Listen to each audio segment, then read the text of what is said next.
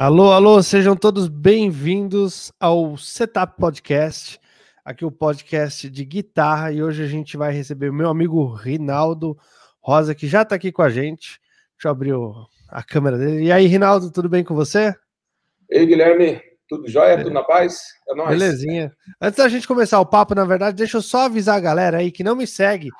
E, clica aqui no sininho, ativa a notificação para ajudar a gente a, a, alcançar mais gente. Inclusive, no começo da live é sempre bom a galera que clica e curte, porque ajuda a live a chegar a mais pessoas que, que podem nos assistir também, que se interessam pelos assuntos.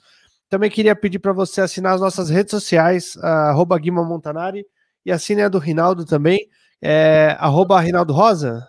Isso, arroba Rinaldo Rosa.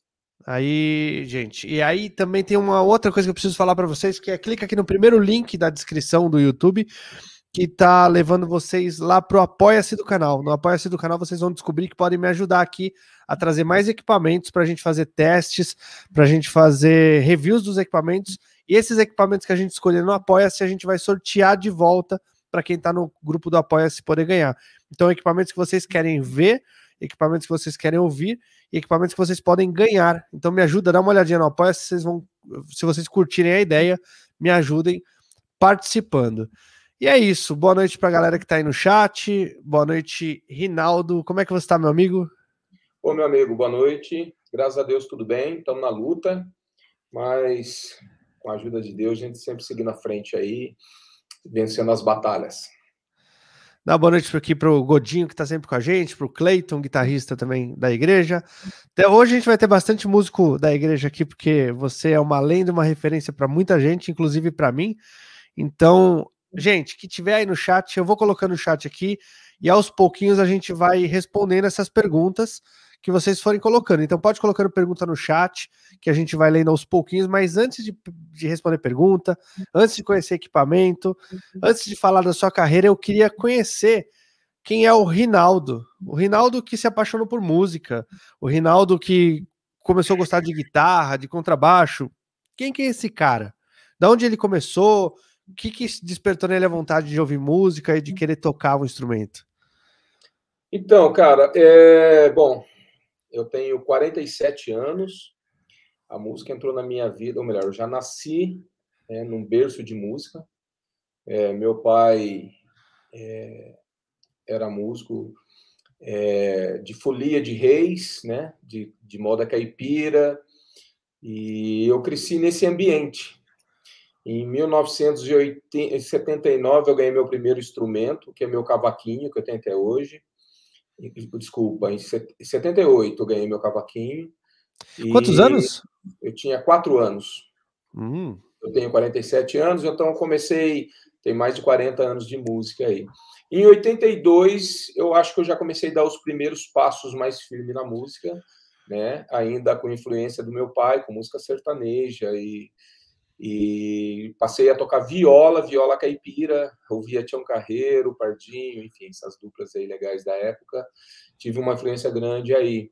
Então eu costumo é, falar para as pessoas que eu profissionalmente comecei em 82, porque em 82 eu já tocava em, em, rádio, programa de auditório, já tocava na praça, o pessoal jogava uma moedinha, um dinheirinho aqui e outra ali e tal. Então, ano que vem eu completo 40 anos de música, com a graça de Deus. Bom, contei só uma primeira parte, tá? É, não, mas podemos continuar aí. É, você tocava nas praças, tocava uh, nos rádios, na rádio, né, nos auditórios, provavelmente. E como é que essa coisa foi profissionalizando em si, assim? Porque até aí você devia estar tocando ali por curtição. Exatamente. Ou já era profissional nessa época? É, eu, eu costumo dizer que sim, porque às vezes a gente até era remunerado, né? Uhum. É, criança, né? Mas eu tinha um outro amigo que tocava, cantava comigo e tal. E em 86, eu comecei a. Não, um pouco antes, 85, eu já comecei a, a ouvir bastante MPB, comecei a é, é, sair do sertanejo, comecei a ouvir muita música. É, não só MPB, mas também música internacional, que eu tenho, eu gosto muito, né?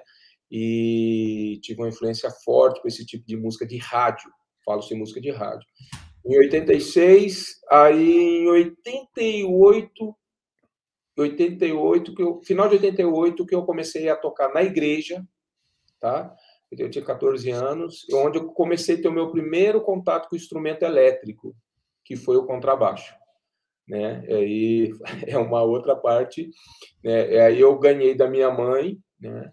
É, bom, só vou dizer que eu falei do meu pai aqui. Meu pai faleceu tem quatro meses e falei agora da minha mãe que faleceu que tem somente um mês, né? Então esse ano meus sentimentos, cara as duas perdas aí que eu gostaria de, de falar, né? Porque eu estou citando o nome deles aqui, enfim, que foram duas pessoas que me, me incentivaram muito.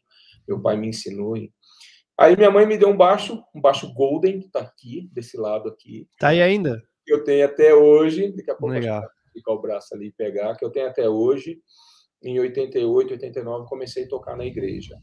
Aí sim começa a minha história também na música cristã. Né? Nesse meio tempo, eu, eu, eu, tocava em bares, tocava em baile, né? Eu, por muitos anos, eu fiz essas duas, essas duas, é, essas duas trilhas de música, tá? Tocava na igreja, mas eu também tocava profissionalmente em bailes, em bar, né? Até para que, né, para me ajudar, para ser meu sustento, enfim.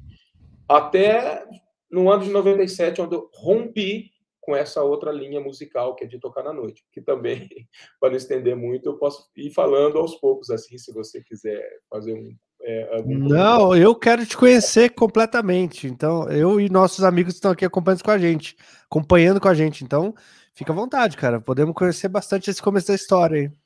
É, então, aí é, é, eu segui aí, né, nesse, nesse meio tempo aí, é, ou melhor, antes de 97, aí eu comecei a ter. Eu nunca estudei música, né? Eu sou autodidata e naquela época não tinha YouTube, não tinha essas ferramentas né, de internet que hoje ajuda muito. Então foi meio que na raça, mas graças a Deus, né?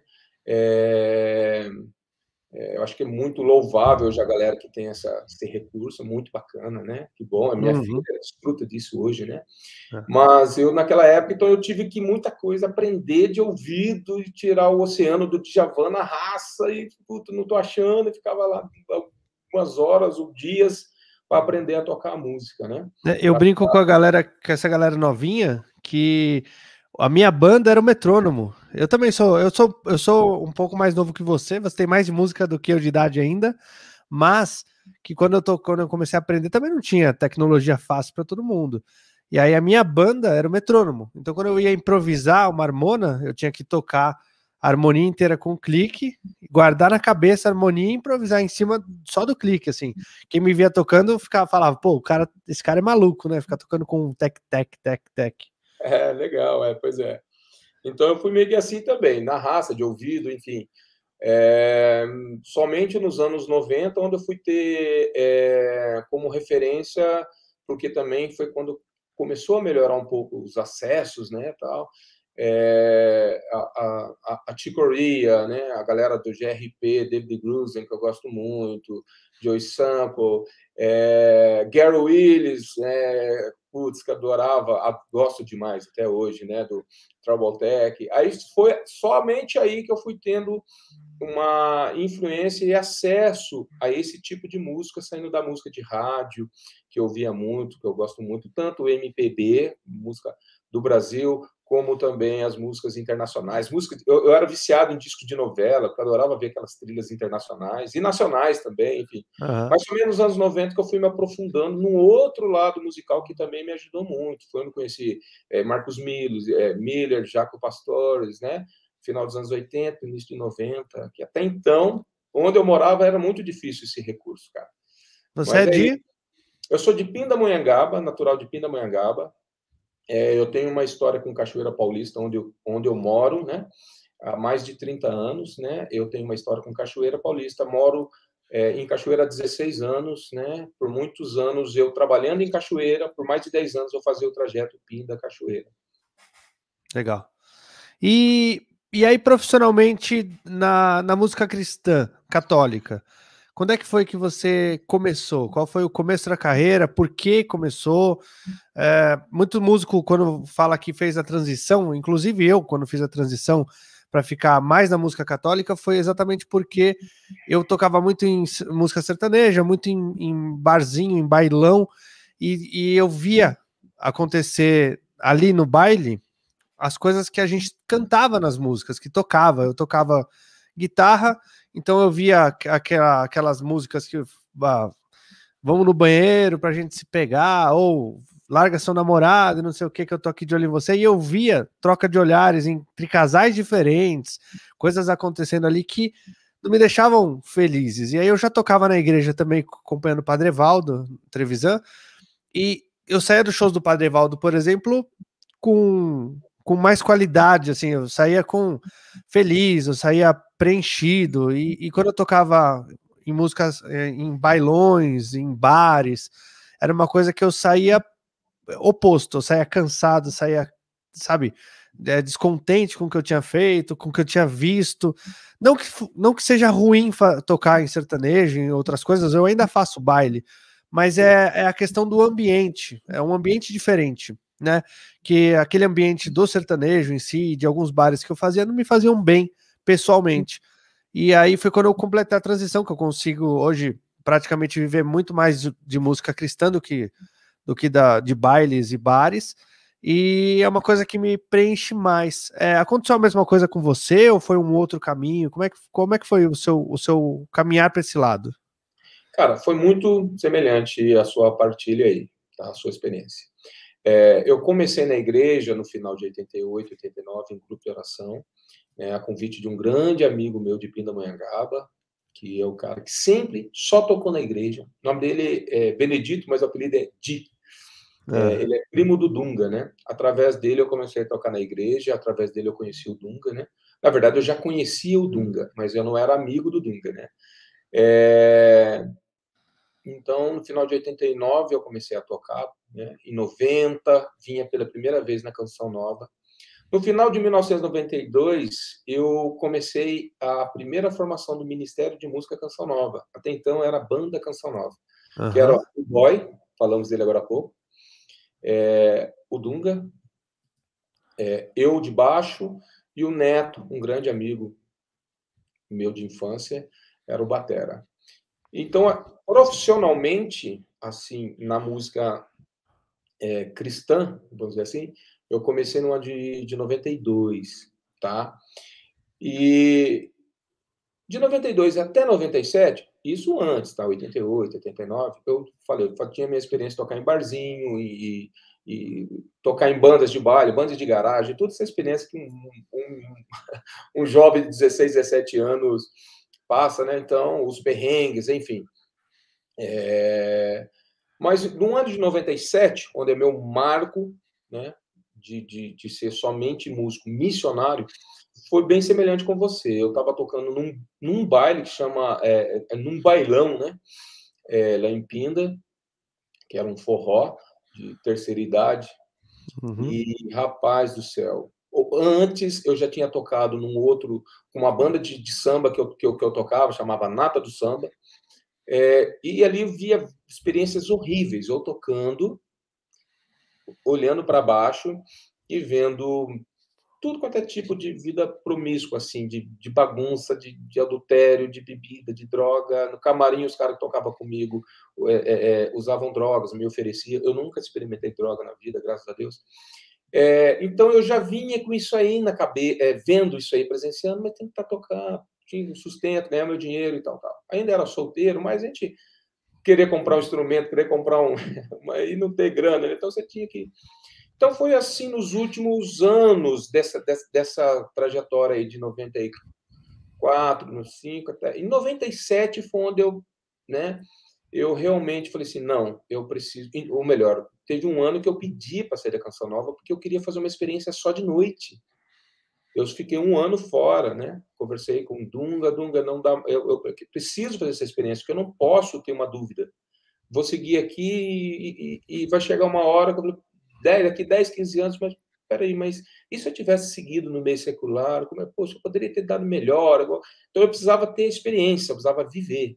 E eu uhum. fiz um ano de experiência. Aí foi onde que foi Aí, em 97, eu me deparei numa, numa situação muito difícil, eu tocando e, vendo o povo embaixo num baile, eu falei, meu Deus, eu sou acostumado a tocar, né? é, vendo é, é, o batismo do Espírito Santo, vendo Deus agindo na, na vida das pessoas, vendo as curas, milagres, enfim, é, vendo o Padre Jonas pregar e, e, tanta graça acontecendo, e Deus me usando ali, né, da minha música, eu levando, né, é, pelo menos eu acredito, né, que Deus nos usa, usando a minha unção para as pessoas, e agora eu estou usando o meu dom para isso aqui. Aí eu rompi. Então foi nesse, foi nesse ano, foi numa várias situações que eu já vinha vivendo, de, de, de, de experiências, assim, de, de, de, ver, né? Falei, não, eu não quero mais isso para mim, não. Nesse meio tempo, eu não, nunca... Eu sempre tive é, é, um equilíbrio na minha área afetiva, na minha sexualidade. Eu nunca fui uma pessoa, assim, é, muito pervertida, essas coisas. Claro, a gente é humano, a gente é pecado, erra e tal. Mas nunca usei drogas, né? Então, é, mas eu gostava de tocar na porque é gostoso, realmente é gostoso tocar. De vez em quando eu faço com uns amigos, uma brincadeirinha, ou em casa, um lugar assim, a gente toca uma, uma música. Não, não tem, eu faço meus covers, posto no Instagram, você vê, das bandas uhum. que me influenciam, dos guitarristas que me influenciam. Não acho, não vejo problema algum. Na verdade, também não discrimino. Eu tenho muito amigo que toca na noite. Eu acho muito legal. Porque, cara, não, não tem problema nenhum se a pessoa tem cabeça, a pessoa consegue lidar ali, não, não se envolver com o que é de ruim na noite, porque a noite também tem muita coisa boa. Principalmente, você sabe disso, na musicalidade, o que nos ensina. Eu posso dizer que eu aprendi muita coisa, principalmente ali no, né, nos inícios que eu tocava só violão e voz, e MPB, eu tinha que. É o Djavan ali que você tinha que tirar de ouvido, uhum. é, à noite, que foi uma grande escola. Então, para deixar bem claro que eu não sou daqueles caras, oh, você está errado. Não, muita gente me pede conselho e às vezes eu, o cara fala, oh, cara, eu não aguento mais tocar na noite, cara, eu preciso sair, porque eu vejo. Assim, calma, você tem uma outra emprego agora? Não, mas eu não estou mais. Não, peraí. É, cara, é, ó, Deus na frente, cabeça no lugar, vai, que é seu sustento, entendeu? É. Não, é e tem, tem muita gente que não, não percebe também que pode ser é, sinal de Deus no meio de outras pessoas, né? Eu tenho uma tatuagem Exatamente. aqui de um Sim. terço e de um anjo. E muita gente, é, então, muita gente lá na, quando eu fazia sertanejo, é, me perguntava, parava para, ó, oh, você tem um terço, você é católico, e cara, era é muito legal, assim, a, a galera respeitava muito. É, e é engraçado, que às vezes respeitavam mais do que a galera da igreja quando sabia que eu tocava com sertanejo, por exemplo. Galera, muita gente de igreja ficava, é, você toca com, no mundo, sertanejo, não sei o quê. E, e ao contrário, no, lá a galera super respeitava, né? Queria saber mais, perguntava como é que era a música dentro da igreja, como é que era fazer parte de, de, de, de tocar na igreja, né? Porque muita gente tem a referência da igreja, aquela missa de domingo que eles iam, que tinha umas senhoras cantando. E aí, quando você. Não, ó, tem música boa, tem galera boa tocando, mostrava música da Canção Nova, das Paulinas, músicas que eu já tinha gravado para eles, e eles super curtiam.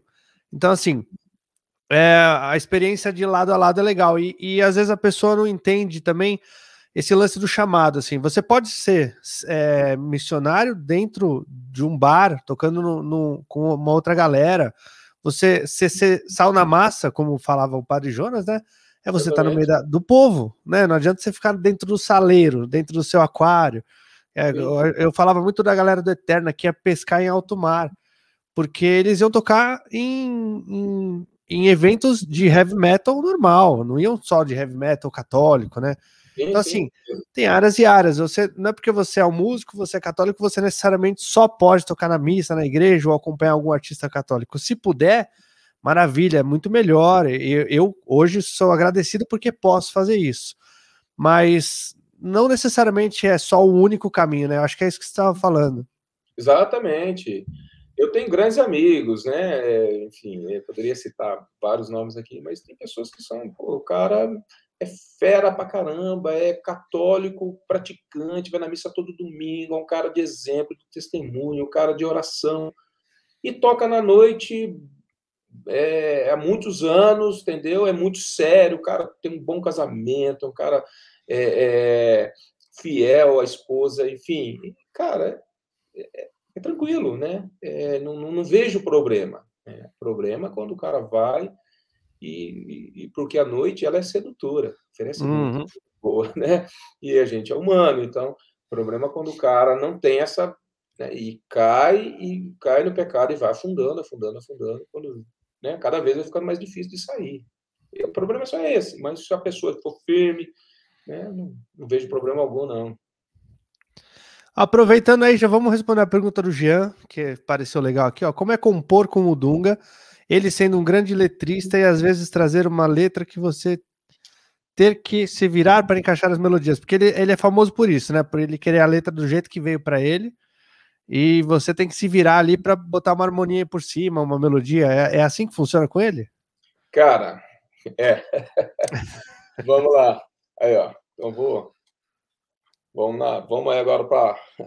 Isso aqui é a letra dele, tá? Pentecoste Mariano. É o título aqui. Bom, ainda não fiz nada, mas é a última composição dele. Né? Então, fez a letra, enfim, li, tem uma. É bem bacana, bem legal.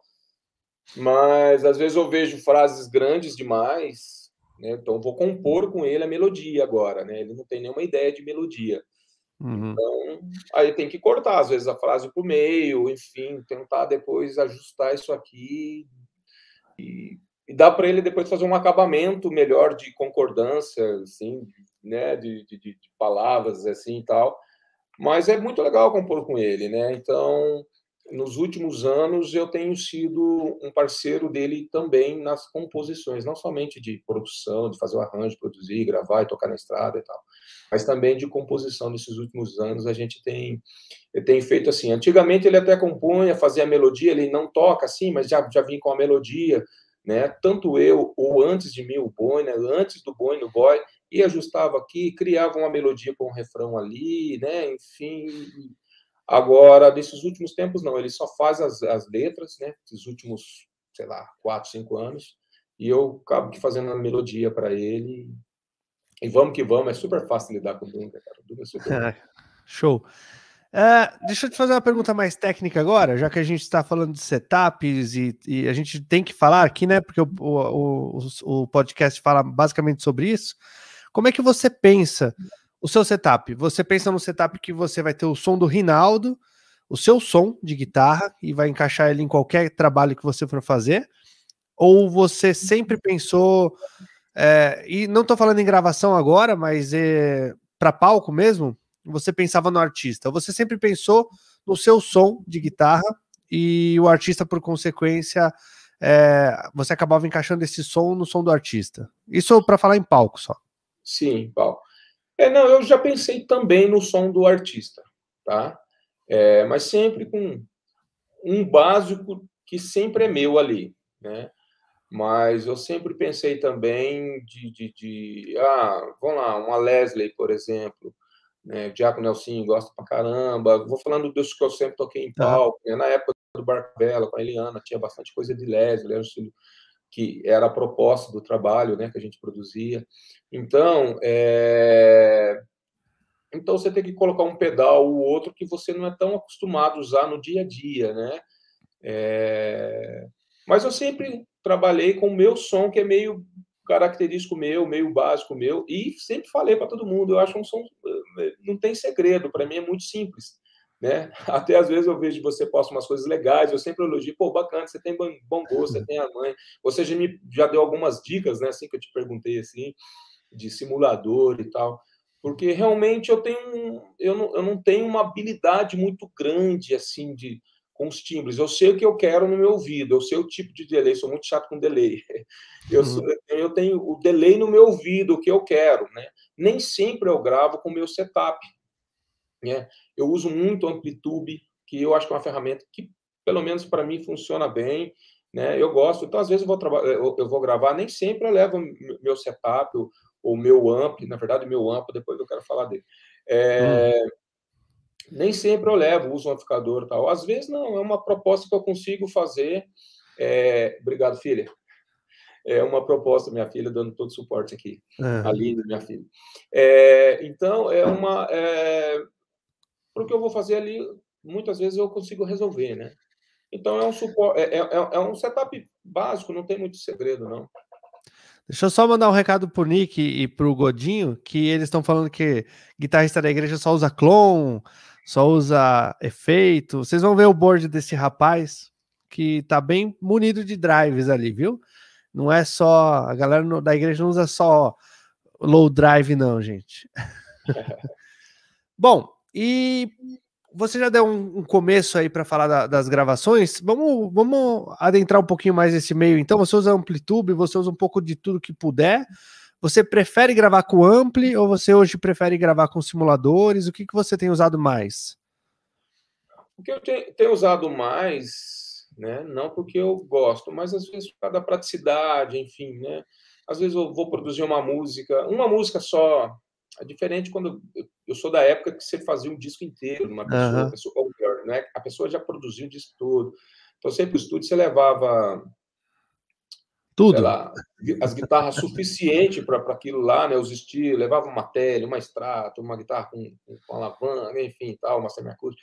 Então, hoje em dia já não é mais assim. Aí você levava seu board, você levava outras coisinhas que sobrava, né? Às vezes sempre tinha um GSP 21 aqui, falava, putz, isso aqui tem muitos anos, isso aqui funciona para isso, para aquilo, vou levar para fazer experiência. Eu tenho meu pó de feijãozinho até hoje, colocava no carro também, ah, vai também, vai com uma coisa ou outra. Então, tá por aqui muito... também. É, então. É, enfim, né? Levava um amplificador e tal, aqueles testes, só para fazer o som de guitarra, você gastava um tempão e tal. Então hoje você vai fazer uma música, duas. Então, às vezes, é mais prático você fazer ali. Claro, você vai fazer um wah você vai ter que levar seu board para usar só o wah né? Mas é, eu acho que dá para fazer um, ter um resultado legal também com amplitude, sabe? Enfim, uhum. não estou dizendo que é o melhor, que é o. Não. Tá? Estou dizendo que algumas coisas funcionam bem, entendeu? Por falar em Amplitude, o, o Nick que está aqui, o Nick Heavy Track, ele me deu uma dica boa um tempo atrás de usar. E ele falou, acho que se, foi no, se não me engano, foi no vídeo ontem ou hoje, que ele usa. Ele, e ele foi a dica que ele me deu, um IR Loader da. Que eu esqueci o nome de novo. Nick, coloca aí para mim no chat, por favor. Que é, bicho, eu ligo minha guitarra no simulador de amplificador do ARC que eu tenho, jogo direto na placa de som e emulo os alto-falantes via IR Loader, que eu consigo manter aquele timbre de guitarra que eu tenho naturalmente, isso, two tones, da two tones. É, eu consigo manter aquele timbre de guitarra natural que eu, que eu uso no, na pedaleira, com, com amplis, né?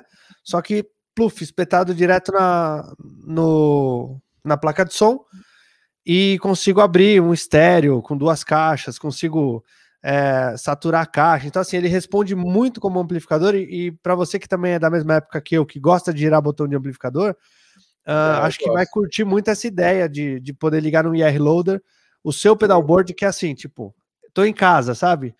Usa a caixa do jeito que você tem a sua, lá tem várias opções, então você, sei lá, escolhe a Fender, e eu aqui escolho, escolho as caixas da Orange, que eu gravo muito no meu Orange ali atrás.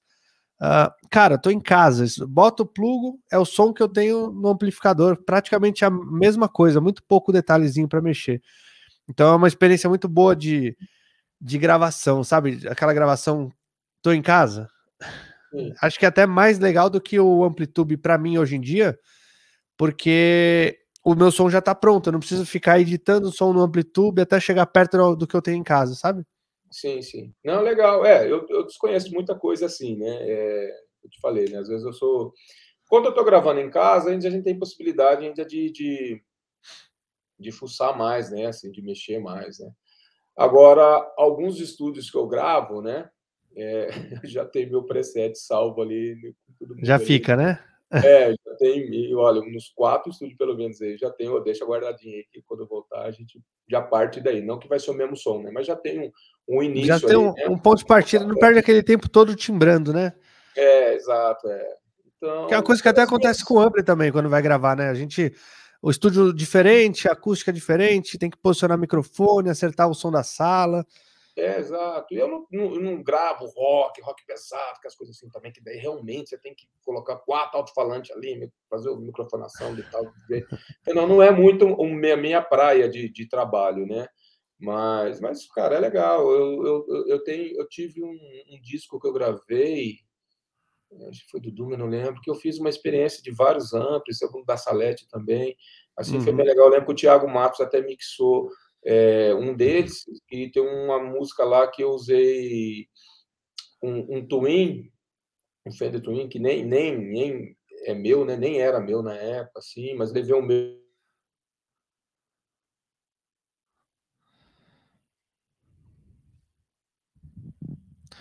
É, acho que o Reinaldo pingou. Acho que ele caiu.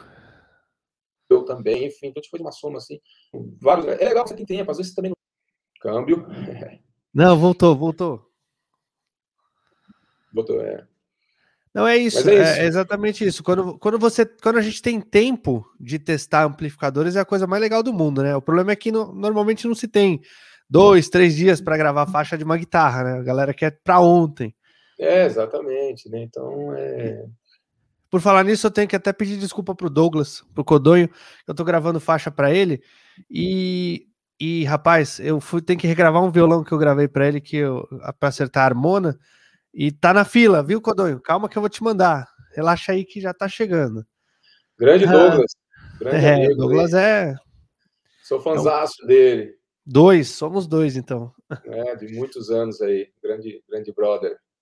O Carlos está perguntando aqui pra gente. Ele gostaria de saber por que é tão difícil termos play along de música católica.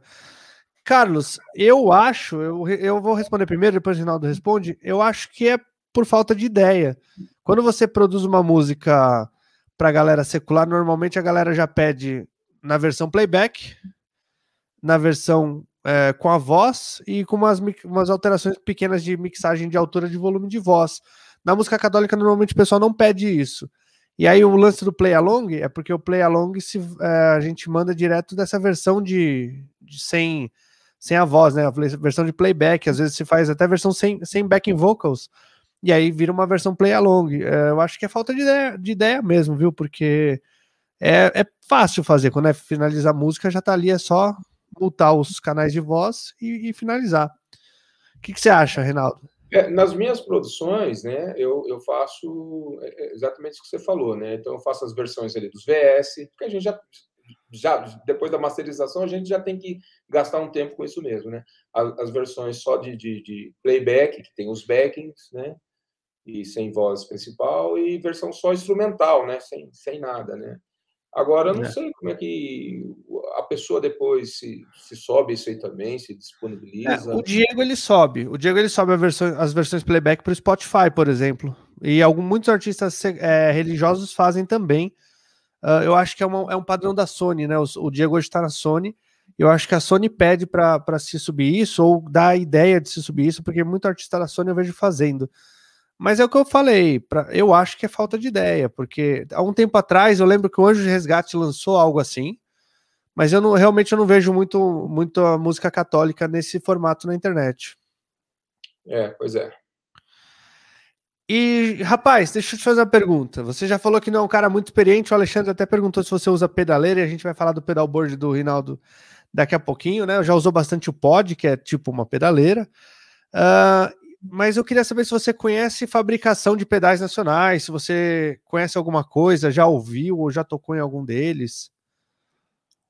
Conheço, não, não, não conheço muito, mas eu já, já, já toquei alguns, já tive alguns, né?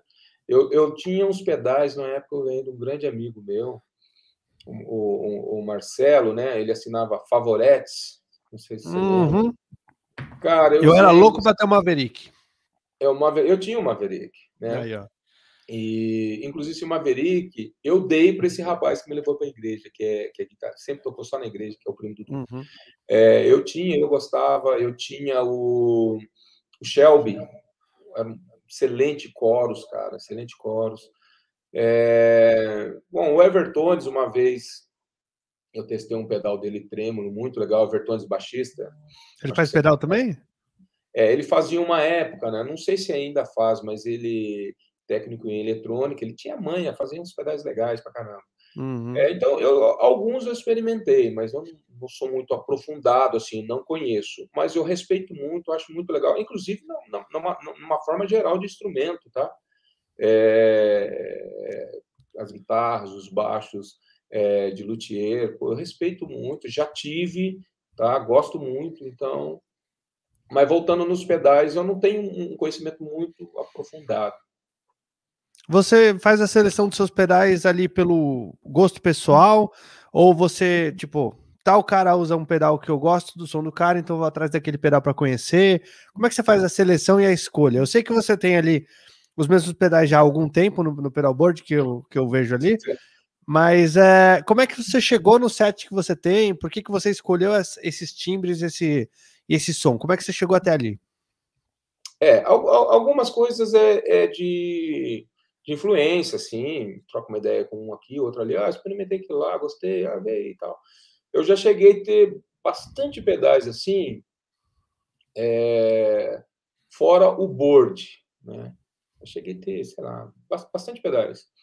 E esse board é um board que eu fechei já tem uns quatro anos, né? Tudo bem feitinho, tudo bem legal, bem, bem colado, bem. Então eu, eu mexi só tirando um baita pedal que eu tinha. Eu tinha um Dumbloid, um pedal bem legal, um 335 Larry Calton. É um pedal legal e caro. Me arrependi de tirar e vender. Eu tinha um Zen Drive também muito legal, original, bacana pra caramba. Também me arrependi. E os outros eu já tinha, né? É... Meu Tube Scream me acompanha há, há 16 anos, 17 anos, mais ou menos. Tirei uma época, e guardei, senti falta. Eu lembro que o dia que eu coloquei, fiz um vídeo, postei no Instagram, falando, nunca mais pedal sai daqui. Porque eu senti, fiquei dois anos sem ele, puta, como senti falta, cara. Mas como eu olhava, tava tudo bonitinho, né? Então, só que hoje, é... tá nesse setup aí, né? Daqui a pouco eu acho que você vai mostrar aí. Mas uhum. antes disso, eu usava o ACD, usava o, o Ampler lá, o, Pinacle, Pinacle ou Pinacle, sei lá pronúncia. Isso. Eu usava e gostava, entendeu? Eu usava o Box of Rock da Zendrive, que até hoje me arrependo também de ter vendido. É um pedal, não são só pedais simples assim, né? É, mas eu gostava pra caramba. O ACD eu gostava pra caramba dele. Eu fiquei anos, eu fiquei uns 5, 6 anos com essa configuração de Tube Scream, o ACD e o Box of Rock. Deu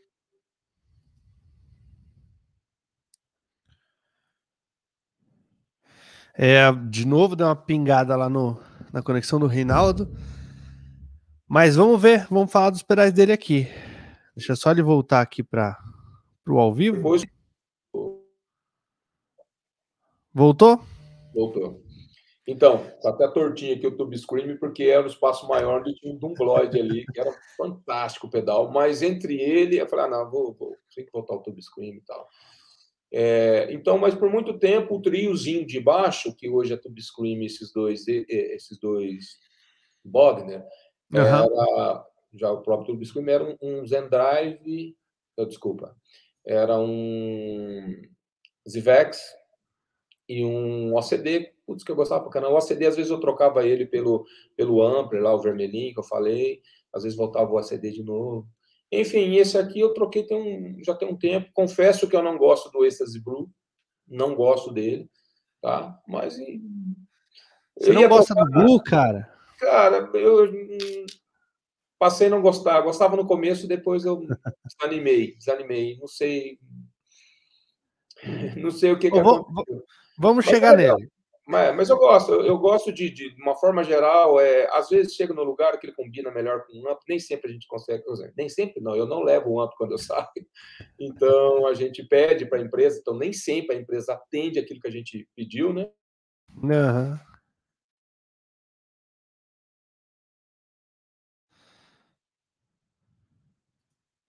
Bom, deixa eu abrir aqui.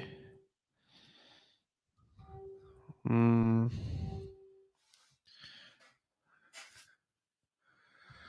Vamos começar a falar dos pedais dele. Deixa ele só voltar de novo, que deu essa outra pingada. Ou fui eu que pinguei agora? Às vezes ele funciona. Tá de volta? Agora tá. Que Beleza. Que é, é, a conexão? É, às vezes dá uma pingadinha de conexão. Não sei se o seu computador tá no Wi-Fi ou se tá na rede, mas se tiver no Wi-Fi e puder deixar a porta aberta, talvez às vezes melhora. Seu, tá. seu Wi-Fi tá aí na é. sala também, mas tranquilo, vamos levando, não tem problema. A hora, tá. é, como eu sempre falo, essa, essa gravação acaba indo também para o Spotify. Lá no Spotify tá toda cortadinha, fica bonitinha, então não tem ah, problema. Tá. Vamos lá, então. Uh, vamos começar do começo? eu queria falar do desse pedal aqui que eu marquei, ó. Quem que é esse cara aqui, esse primeiro? Esse aí é um um Baby, é o GCB 95, né? Mas é uma edição é, limitada dele, não lembro uhum. quantos somente foram feitos. Ele é muito semelhante a um Slash que eu tinha, né? Tinha aquele, aquelas cinco posições, cinco, não lembro quantas são, de, de diferenças de, de, intensidade de UA, né?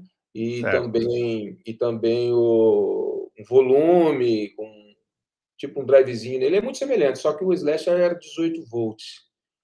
E um pouco menos ardido, né? É, exatamente. Aí, então é um pedal. e quando eu fui montar esse board, esse pedal era do Jonas Pá, ele me ofereceu, eu achei ele bonitão também, assim, cromadão. Eu sou gosto das coisas tudo limpinho, tudo bonitinho, sou bem organizado. falei, ah, pô, vai. antes de ouvir o som dele, falei, ah, vai, passa esse aqui para cá e vai dar tudo certo. É, Crybaby é Crybaby, né? Ele não tem. Todos é, são muito exatamente. parecidos, né? É, bem legal. E esse vermelho aqui, quem que é esse cara?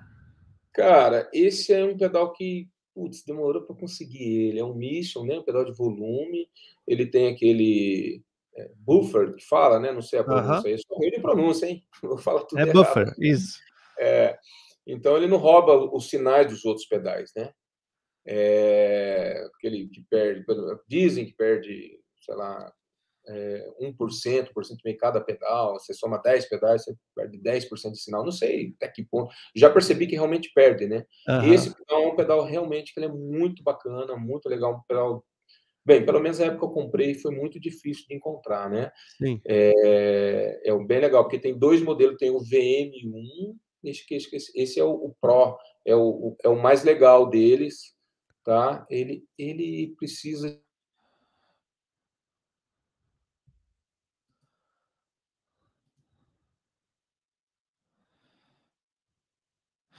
Vamos lá, gente. tá meio enroscado lá a conexão, mas tudo bem, a gente pode ir respondendo, ó. Enquanto o Reinaldo, o Reinaldo volta. É, tá. Ó, o, o, o, Leandro mandou aqui que é o vermelhinho odiado. Uh, não é esse pedal, tá? O vermelhinho odiado que ele tá falando é o Bogner. Mas a gente vai falar do Bogner daqui tá. a pouquinho. Tá. então você falou que ele é a versão especial que, que é mais difícil de achar, é a versão Pro, né? É, eu acho que é VM, é, posso até olhar aqui, mas é isso, é o VM1 Pro. Legal. VM. Não, o, o, lance que você falou do, do ele, buffer... Ele, é, ele, é o, ele é o legal, tem dois, tem um que é mais simples, é bem é vermelhinho, é igual, semelhante e tal, mas é mais simples, entendeu? É, eu sou suspeito, eu gosto de, dessa cor, do vermelhinho e tal. Eu, achei, acho ele sempre bem bacana, assim, quando eu olho.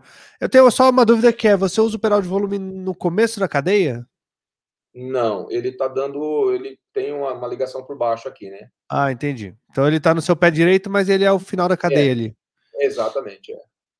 Eu, que eu, eu, eu, era, ele era, é, era um de cada lado antigamente. O, o, o, o, de um lado e o volume do outro. Aí eu, eu, eu, me adaptei melhor usando um do lado do outro. Assim. Na verdade, eu, eu fui no show do Toto, vi o Lucato usando, claro, uma baita pedaleira, mas ele usando assim, eu não sou nem um pouco fã dele, falei, putz, eu vou fazer assim também. eu, eu mudei o meu pedal de AUA, eu botei ele no meio do pedalboard, porque eu sou é. canhoto. E aí, para deixar ele do lado esquerdo, eu gastava muito cabo. E aí eu acabei deixando ele no centro da pedaleira, porque era um lugar de mais fácil acesso para eu conseguir acessar o, o AUA em qualquer lugar que eu tivesse.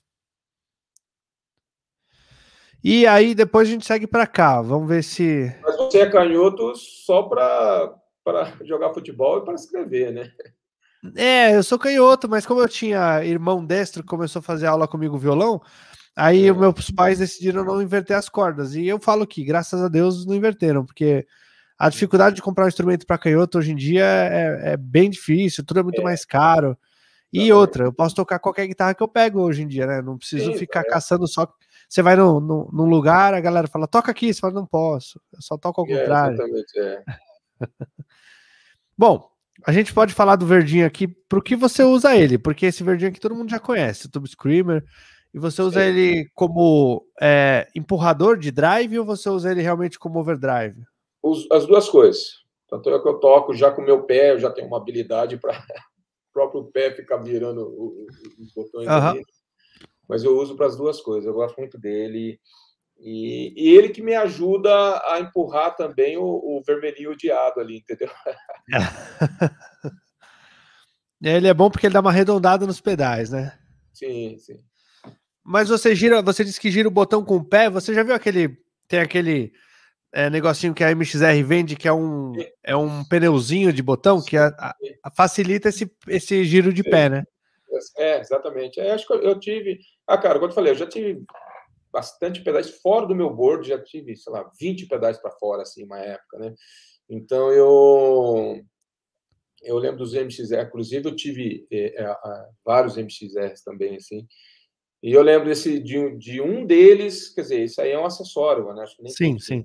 Tinha esse, esse lancezinho aí. Facilita tem gente que hoje, é, hoje em dia, em dia, tem gente que faz, que você pode comprar. Tem até um. A Jacarandás brasileira, eles fazem um knob mais alto para você poder pisar e ter esse, esse controle, né? É, Aqui você usa o compressor do Killen, é isso? Isso, é. Esse é o C4, né? É. E você usa antes do drive? Já experimentou eles depois do drive? Já experimentei também. Já. E prefere antes Mas, mesmo? É, me adaptei assim, acabou ficando. E aqui você usa para maciar a guitarra ou você usa para sons é, limpos? Como é que você usa o, o compressor? Cara, depende, depende, depende. Eu uso para limpo, uso para. Cara, nos drives, sinceramente, eu não uso muito, não. Às vezes achata muito o som. Assim. Uhum. Assim. Depende, depende. O que eu falei, chega no lugar, o amp tá legal, o amp não tá legal. Você vai testando tudo. Às vezes, putz, aqui que não fica legal no dia a dia, que ficou bom. Uhum. Então, eu acho que a gente pra... já teve uma conversa dessa outro dia de, sobre sobre chegar no palco e ter um, um amplificador bom, chegar no palco e ter um amplificador ruim, né? Acho que a gente conversou do ARC sobre isso, eu acho, não foi? Sim, que foi. Eu, eu, uso, eu sempre uso o ARC para me salvar porque eu cansei dessa história de eu chegar no palco e ficar chorando por causa de amplificador que não tá bom, né? É, pois é, essa é uma coisa que ainda é comum acontecer, né? Por mais que a gente é, é solicite um equipamento legal, mas nem sempre tem. Às vezes até é legal, mas está sem manutenção, está tudo estourado, né? Então, ah, é, quantas vezes, né? Chegar lá tem um, um, belo twin, aí você liga e dá até vontade de chorar, né? É, pois é, entendeu? Bom, vamos falar então aqui do parzinho da discórdia. É, pois é. O, o, Blue e o Red, você, você trabalha eles como um combo mesmo? Você trabalha o Blue como um crunch, bases e o Red para para alguma coisa rifada ou só para solo? É, é, rifado e solo, né? Certo. É, mas o, o, o, Blue também usa, é para coisa mais um, um, drive não tão high gain assim, né? Mais, mais de boinha assim. É, usava ele, eu não tenho usado tanto ele mais não, tá? Eu confesso que fica bonitinho assim também, uhum. acabei deixando, ia mexer, entrou a pandemia, enfim. Uhum. É, a, a, cara, não vai para a estrada esse board aí. Tanto é que ele, o case é tudo rebentado, assim, porque era todo fim de semana, né? Sim. Agora não vai para a estrada assim, não leva a pau, já tem um ano e meio, né? Agora tá voltando, mas eu tô voltando, às vezes tô como baixista, ou às vezes é um violão e voz, eu vou de violão, enfim. Uhum. Então eu deixei ele encostado, ele já tem um tempo tá encostado. É, e eles ficam até desacostumados, né? O meu aqui eu tive que tirar pó de tudo. Que a gente, essa semana eu volto para a estrada, aí tenho já uns shows marcados. E aí tive que dar uma revisão geral nos cabos, limpeza em tudo, né? Que senão enrosca. É, acabo fazendo também, mas. Bom, e esses, esses dois pedais seus aí, eles são. Eu gosto deles, tá? Eu não, eu não sou da, da, da, galera que odeia. Inclusive, eu tive muito tempo Blue, gostava bastante do timbre dele. Eu, eu, eu confesso que eu acho ele um pouco fechado, um pouco abafado, né? Mas eu resolvia isso empurrando com outro drive por cima. Uh, mas eu acho o, o negócio deles mais legal é que eles têm esse boost de ganho. Que Sim, você não precisa é. não, necessariamente mexer, não necessariamente mexer no volume, mas você consegue dar mais ganho. Então, de duas opções, eles viram quatro. E você ainda empurra com TS, você tem seis opções aí, pelo menos. É, é. é eu sempre empurro, sempre acaba uh, empurrando, né? É, mas, cara, esses, é, esses pedais aí, eu já tenho tempo que eu tô tentando achar outras outras opções assim, porque é, talvez eu não acostumei com eles conforme eu era acostumado com o ACD, com os IVEX. Entendeu? Uhum. E você, você tem gostado um pouco menos dos dois em si ou só do Blue? Dos dois em si, na verdade, né? Uhum. Menos do Blue, porque o, o, o, o Red eu ainda faço coisa mais um pouco mais agressiva com ele, com a ajuda do Tube Stream, entendeu? Entendi. Bom, então depois eu vou te passar aí um, uma dica, porque eu troquei os meus pelo White Lion e pelo Black Heart da Dart Effects, que Legal. tem a mesma onda, só que eles chegam muito mais longe. Os dois chegam mais longe, assim, sabe? Eles têm mais parâmetros, têm mais regulagem. Então, de repente, é uma coisa que vai te interessar também, porque me interessou muito por essa possibilidade de ter opções, sabe? Eu, eu, sou. O Nick fica me enchendo a paciência aqui, que eu sou o cara dos botõezinhos, e meu pedalboard aqui parece um painel de avião, de tanto botãozinho que tem. E é, esses botões. Diga. Desculpa, não, não, não, não, não. Eu ia falar que esses botõezinhos do Blue e do Red eles não são tão efetivos. Eles são efetivos, a gente escuta com mexendo bastante, entendendo, mas eles não são tão efetivos. E aí aqui os do, do White Lion e do Black Heart, eles são bem mais efetivos. A gente sente a mudança quando mexe neles, né? Legal. Cara, um pedal que eu tinha que eu gostava muito, cara, putz, para fazer a vez do, do, do, do Red, era um, aquele mesa bug é, pretinho. Uhum. Como é que é o nome daquilo agora? Ai, caramba. O Alvarenga tem um, só que o dele é do, do acabamentinho azul, o meu era do vermelhinho. Putz, achava... Aquele que é valvulado, não? É, achava muito maneiro aquele. Ah, não, não, era aquele pequeno. Hum. Eu, eu, tinha o Mesa Bug, eu tinha. Eu, eu, tive vários, né? Eu tinha o Vetuin, eu adorava o Vetuin. É o Vetuin que eu achei que era, não era o Vetuin, eu, então. Deveria ter deixado guardado, né? Não, não fiz isso. Um é, nunca venda um pedalzinho. É, putz. Mas o, eu, eu, confesso que eu vendi o, o, que era um pedal muito legal. Passei até por Ricardinho. É, o Dumblod era um pedal muito legal. Mas esse Mesa Bug era um pedalzinho que eu, putz, eu deveria ter ficado uma hora dessa agora. Putz, faz tempo que eu não ouço ele. Ele vinha bem. Ele nunca me foi desagradável, entendeu? Eu vou ver se consigo lembrar o modelo certinho aqui até o final para eu falar dele. Depois eu te passo também um, um, uma versão de um, do Mesa Bug muito legal nacional aqui, que você acho que não vai sentir falta do, do da, da Mesa Bug, não. Uh, o Politone aqui, é, ele é na entrada ou ele está no meio do sinal? Ele está no meio do sinal. Tá depois que sai é, dos drives ou, ou, antes é, de. Depois, depois. Tá. E aí depois você vem para o time, do timeline, né? Isso, é. Aí vem seguido, vai dessa serra seguindo aí. Certo. E aí o timeline você usa como? Qual configuração? Você falou que gosta muito de delay. Como é que você está usando ele? Cara, vamos lá. Eu uso, eu uso ele, não, não sei se vou responder da, da forma correta para você. Eu, eu, uso ele na, na, função digital ali, tá? Uhum. É, bom, ele é um pedal muito simples, muito fácil de usar, né? É, eu falei que eu gosto muito de delay, mas tem um fato muito curioso, hein? O Boina sempre brigava comigo. Ah, você tá louco? Eu adoro o DD3 da Boss, cara. eu adoro o DD3 da Boss. E olha, às vezes o delay para mim ele tem que estar um pouquinho fora. Não para uhum.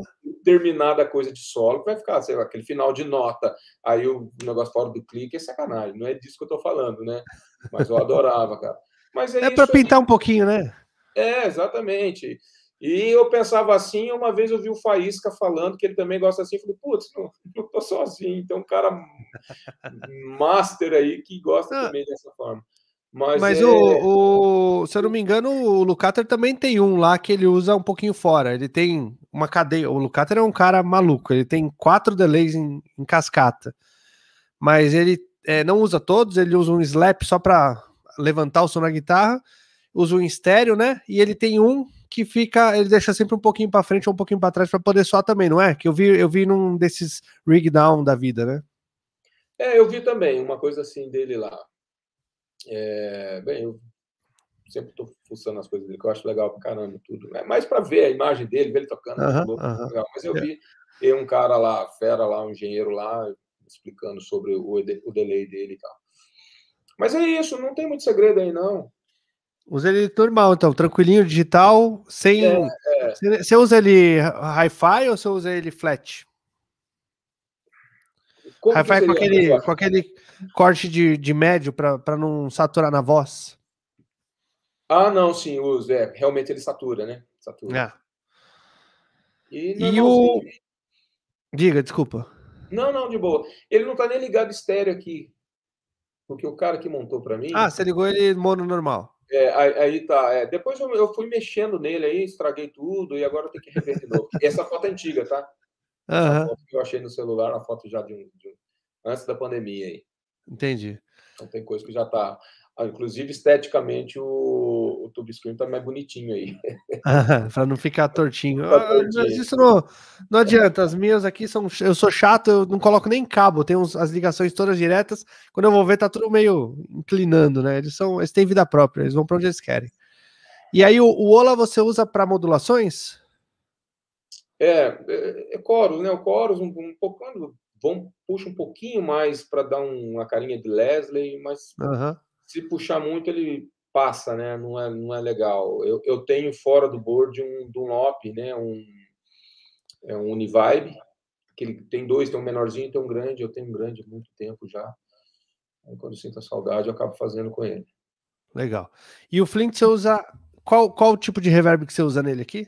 Cara, eu vou mexendo. Tem uns 70, 80, os anos 90 ali. Eu vou mexendo. Cada lugar também tem um gosto pessoal para reverb? Você gosta de, de Spring, gosta de Hall? O que, que você curte mais? Não, não tem não. Não, não tem não. Para mim tem que pintar um reverbzinho, qualquer coisa assim, né? Por exemplo, ah. eu tenho um pedalzinho da Boss, assim, RB3, dentro do case do meu violão fixo, vou tocar no lugar, às vezes não tem a mesa de som, ou o cara demora para colocar, eu, o pedalzinho coloco resolve, enfim. Eu não tenho muito, sinceramente, eu não tenho muita frescura para esses, esses esquemas, não. O que tiver no ouvido do som do bem, né? Quando eu falei do delay é mais quando eu estou gravando, porque daí, putz, entendeu? Às vezes um, um ping-pong, coisa que você faz no, no, no, próprio software, entendeu? Coisa assim. Uhum. É, o delay, eu gosto muito de delay de última nota, bem, bem, bem, bem influência do Lucater, enfim. Uhum. É, mas quanto ao reverb, é, tem que pintar um reverbzinho, né? Putz, tem gente que toca construindo com a guitarra bem crua, assim, não, putz, eu sinto falta, eu sinto falta. No, no violão, principalmente quando eu toco, falei, putz, é cruel tocar um violão assim, não, secão. É, eu acabei montando um pedalboard de violão por causa disso, porque eu, eu ficava triste ligando meu violão na, direto na linha e vinha aquele som duro e os técnicos do som nem sempre acertavam o som do violão e meu violão não merecia isso. Aí eu comecei é, a botar, é. montei um pedalboard e falei, agora deixa flat, isso aí que eu resolvo aqui. É, não, eu não tenho um pedalboard não, só tem um, e anda dentro do case, com a fontezinha, e tipo, chega e resolve. Não, o pedalboardzinho é tranquilo de violão. Ele tem um, tem um prézinho da Fishman, reverb delay chorus e com mal uso delay chorus, na verdade, é mais o reverb que eu tenho ali. E o delay chorus é só porque eu vou fazer uma graça ou tem que ser um violão mais alto ali para dar uma somada. E eu botei um nitro, é um pedal de booster da Dart Effects que tem regulagem de grave agudo porque eu vi num vídeo do John Mayer, ele usava um compressor ali na frente, empurrando o volume, para dar som de dedo na hora do toque da, do dedilhado, né? E eu acabei usando e adorei, assim, porque posso usar mais dedo e soa bem som de dedo mesmo. Fica tira aquele som duro do rastilho, sabe? Sim. É bem legal. Se você não experimentou, dá uma experimentadinha em compressor ali na, no violão, dando uma empurrada na, na entrada do violão que você vai curtir. Massa. Bom, por falar em violão, vamos falar dos seus violões. Você está com parceria com a, com a Takamine, né? Isso, é. É a Takamine mesmo uh, ou você também pegou os Strindbergs? Não, Takamine. Takamine. É, bom, é, esses aí são dois violões. Faltou o nylon aí na foto. É, os dois últimos que eu estou usando da Takamine. Eu tinha é, um, um setup antes do ano passado. Esses dois são dois recentes, é um Santa Fé e um outro de 12, é modelo SCP, agora esqueci, é japonês, muito legal, muito bacana. O Santa Fé, putz, hein, bem, não, não, é todo mundo que curte, mas eu gosto bacana, aquele pré-valvulado é bem legal, uhum. tá? É, muitos anos eu usei os Gibsons, né? Eu já tive vários Gibson. Eu tenho ainda, inclusive, eu tenho dois Gibson. É, um Blues King com Fishman, que eu acho bem legal, e um outro é, J185, Blues King também, que esse é fenomenal, que tem, você falou do Fishman, ele tem nele o Aura Pro, é o pré dele. Uhum, sei qual é. putz, com as imagens ali. Esse, para mim, é fantástico para tocar plugado, assim, ele é, é, incrível tal. Mas são violões que eu, inclusive, esse Gibson é um violão que eu estou que eu vendendo, né? É, são não, não vem dessas coisas, meu amigo. É, não, é, eu, eu, tenho outro que eu, que eu gosto muito, que é um, um EC30, que eu ganhei do Herbert Viana, que é uma história bem legal. E esse é um violão muito de coração, muito legal também, bem bonito. E... Mas eu não, a violão realmente eu não uso é, todos eles, não dá para usar todos eles, né? Então, uhum. segurando um já me resolve. E esse Santa Fé, eu confesso que eu estou bem feliz. Então, eu tenho também essa. É, hoje eu só estou usando o Takamine, eu não uso outros violões, eu só uso o Takamine. Eu tinha um Taylor velho que eu vendi para usar o Takamine, então só estou de Takamine mesmo e com, uma, com, aquela expectativa de continuar na parceria, enfim, de repente mais para frente sair do Santa Fé, experimentar um outro, né? Enfim, então são os violões Legal. que eu estou vendo aí, estou muito satisfeito. E o Santa Fé é, é é, assim, para elétrico. É um baita pré, cara. Legal, cara. Confortável, né, também. Um braço incrível. Esse de 12 é esse, sensacional. Ó, vamos responder a pergunta do Nick aqui. Ele perguntou quais cabos que você está usando ali no pedalboard. Eu estou usando, vamos lá com a minha pronúncia maravilhosa aí, o George LS, como é que é? O, é, o pessoal chama de George Wells. É isso, exatamente. Eu não quis arriscar falar para não queimar a cara. É, todos eles, são George Wells, o tempo, a pedaleira toda, né? Todos eles são. A fonte é uma Voodoo Lab. E é isso. Esse board quem fez para mim foi o Rogério Consenso, da, da NR Áudio. É um board bem bonito, bem legal, com uhum. um case fantástico. É, de todos que eu tive foram destruídos no, no, no, no aeroporto, né, nos voos. Uhum. Né? Esse não, esse só só tem as arranhuras mesmo assim no, no, no board, assim, na, na, no, no, no, case mesmo, assim, os adesivos que vai ficando tudo zoado, mas é realmente é, é de muito bem feito. Eu tive alguns destruídos. Uh, eu tive alguns destruídos no. Tive no... vários destruídos, vários. Quando você se esquece que você, essas maletinhas que você comprava na Teodoro, nossa, Não, eu fiz um de. Eu fiz uma época de compensado naval, grossão. Destruíram. Aí, cara, eu desisti, botei num bag, a pedaleira grande mesmo eu uso num bag, eu levo em cima no, no avião. Aí eu, poucas é, vezes tentaram me parar e nunca conseguiram fazer mandar embaixo. Eu sempre subi com eles. É, eu, na verdade é porque daí eu levo o instrumento, que o instrumento eu não coloco de jeito nenhum embaixo. Né? É, não, eu levo os dois para cima. E aí, aí eu, daí... eu dou na mão do baterista. Eu dou na mão do baterista o, o bag da, do pedal. Seu batera, amigo, é, é, é, gente boa com você, né? Então, é. Não, mas é, eu aí acabo despachando, mas esse case realmente. Depois eu vou mandar umas fotos para você, fazer um vídeo para você mostrando. É muito, muito resistente. Ele é, o perfil de encaixe é muito resistente, muito legal. E esse, uns quatro anos assim, levando bordoada, e ele tá em pezão, não saiu um, um ribitzinho sequer dele. Bem legal. O Jean tá te perguntando aí, ó, você é um guitarrista old school. O que você acha dos pedais estilo worship? Se você já pensou em usar. Eu acho que deve estar tá falando de shimmer aí. Ou porque pedal worship você tem. Você tem o Flint, o Wola e o Timeline são completamente worships, assim. Exatamente. Eu falando do Timeline, que eu já puxei ele, um shimmer dele também, assim, né? Combinando com o Flint, né? Assim, também ele dá, tem esse recurso aí que já precisei fazer isso uma vez ou outra. Bom, eu não tenho um shimmer em especial, só shimmer, não tenho. Né? Porque, na verdade, cara, é complicado. Esse estilo worship eu não, não, não me adaptei a ele ainda. Não é um estilo assim que eu. É... o Mário, um grande amigo meu, entrou aqui. É, não é um, um, Não me atrai. Não gosto muito da guitarra estilo worship. Eu respeito quem faz, acho legal, né? mas não é, não é o meu estilo. É, recentemente eu produzi uma, duas músicas, três músicas nesse estilo, enfim, fui atrás dos recursos, até prestei um pedal de um amigo, fiz, gravei e tal. Não acho difícil chegar no resultado. Né? Também coopera muito, o tecladista coopera muito com a gente, com, com os pads, né? Com as... Mas é. é exatamente. Vou falar para você que, então, por enquanto, eu não estou pensando em investir por esse lado, não. Claro, se o calo apertar e né, a tendência está muita gente indo por isso aí. Isso é um assunto polêmico, né? Eu respeito quem faz, quem gosta. Enfim, eu tive até naquele programa do Ricardo Sá falando um pouco sobre isso lá. É, respeito quem faz, mas eu, eu ainda eu ainda estou na minha. É, eu, eu uso quando precisa, mas eu tô na mesma que você. Tem teclado estar na banda, eu não preciso disso, não. É, pois é, entendeu? Então, vamos que vamos, por enquanto. Vamos para a próxima aqui, então. Vamos ver os... esse amplificador que você falou que queria falar sobre ele. É, vamos lá. Por que, que eu quero falar dele? É um Bassman, é uma redução de 59. Na foto ele está desbotadinho, mas ele é bem amareladinho, bem laranjadinho essa foto já foi print de algum lugar, já tem filtro, alguma coisa.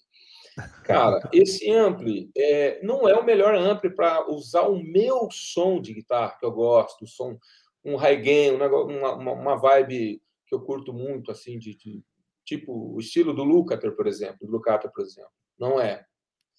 Mas ele é um ampli, que já, eu já tenho há 15 anos, que, bom, Blues com ele é sensacional, Tube Scream combina muito legal com ele. Ele tem uma potência violenta, né?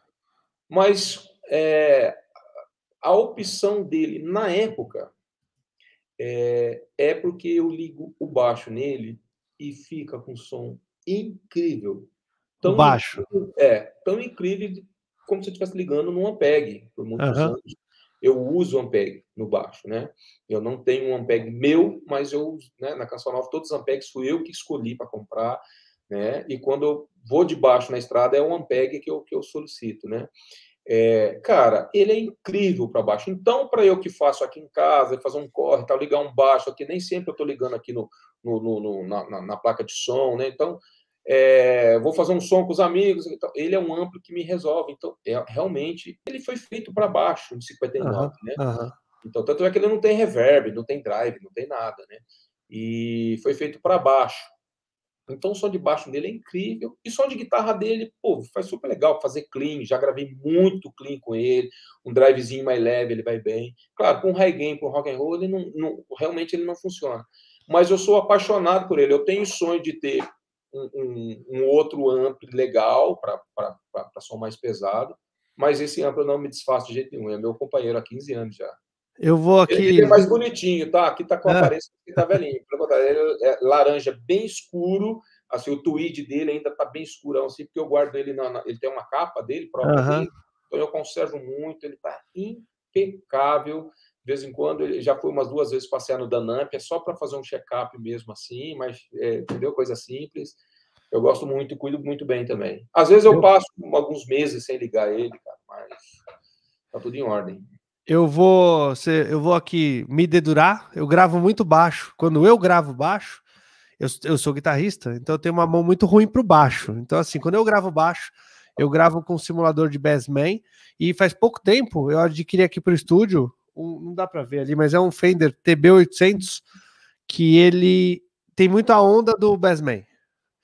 E ele é bem encorpado, ele tem um brilho bacana. Então, assim, eu, fui, eu, eu peguei ele exatamente por causa disso. Ele tem um som muito na característica do, do que eu gravava no, nos Bassman, que eu sempre usei de simulador.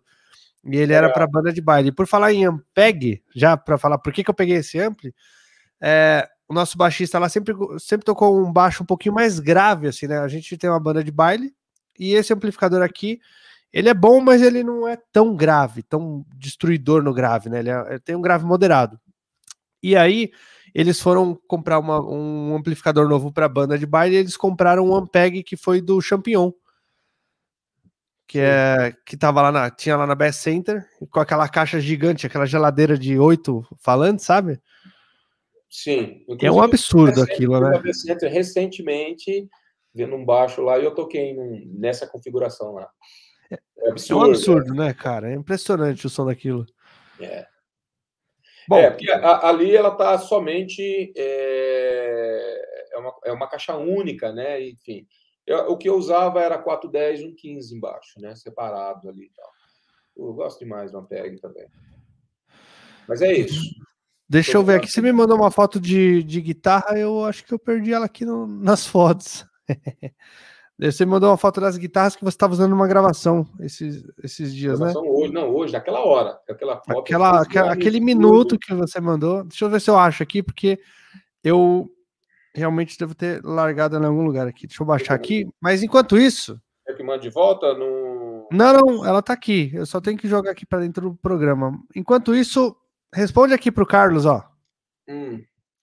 Ele perguntou para você: prefere Les Paul ou Strato? E aí já aproveita e fala por quê.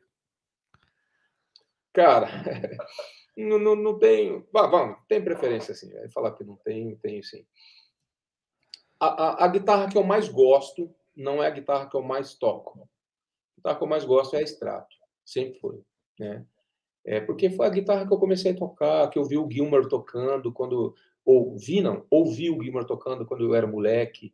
Né? Então a guitarra que ela tem aquele negócio assim. Eu quis. A minha primeira guitarra foi uma Strato, eu quis uma Strato, né?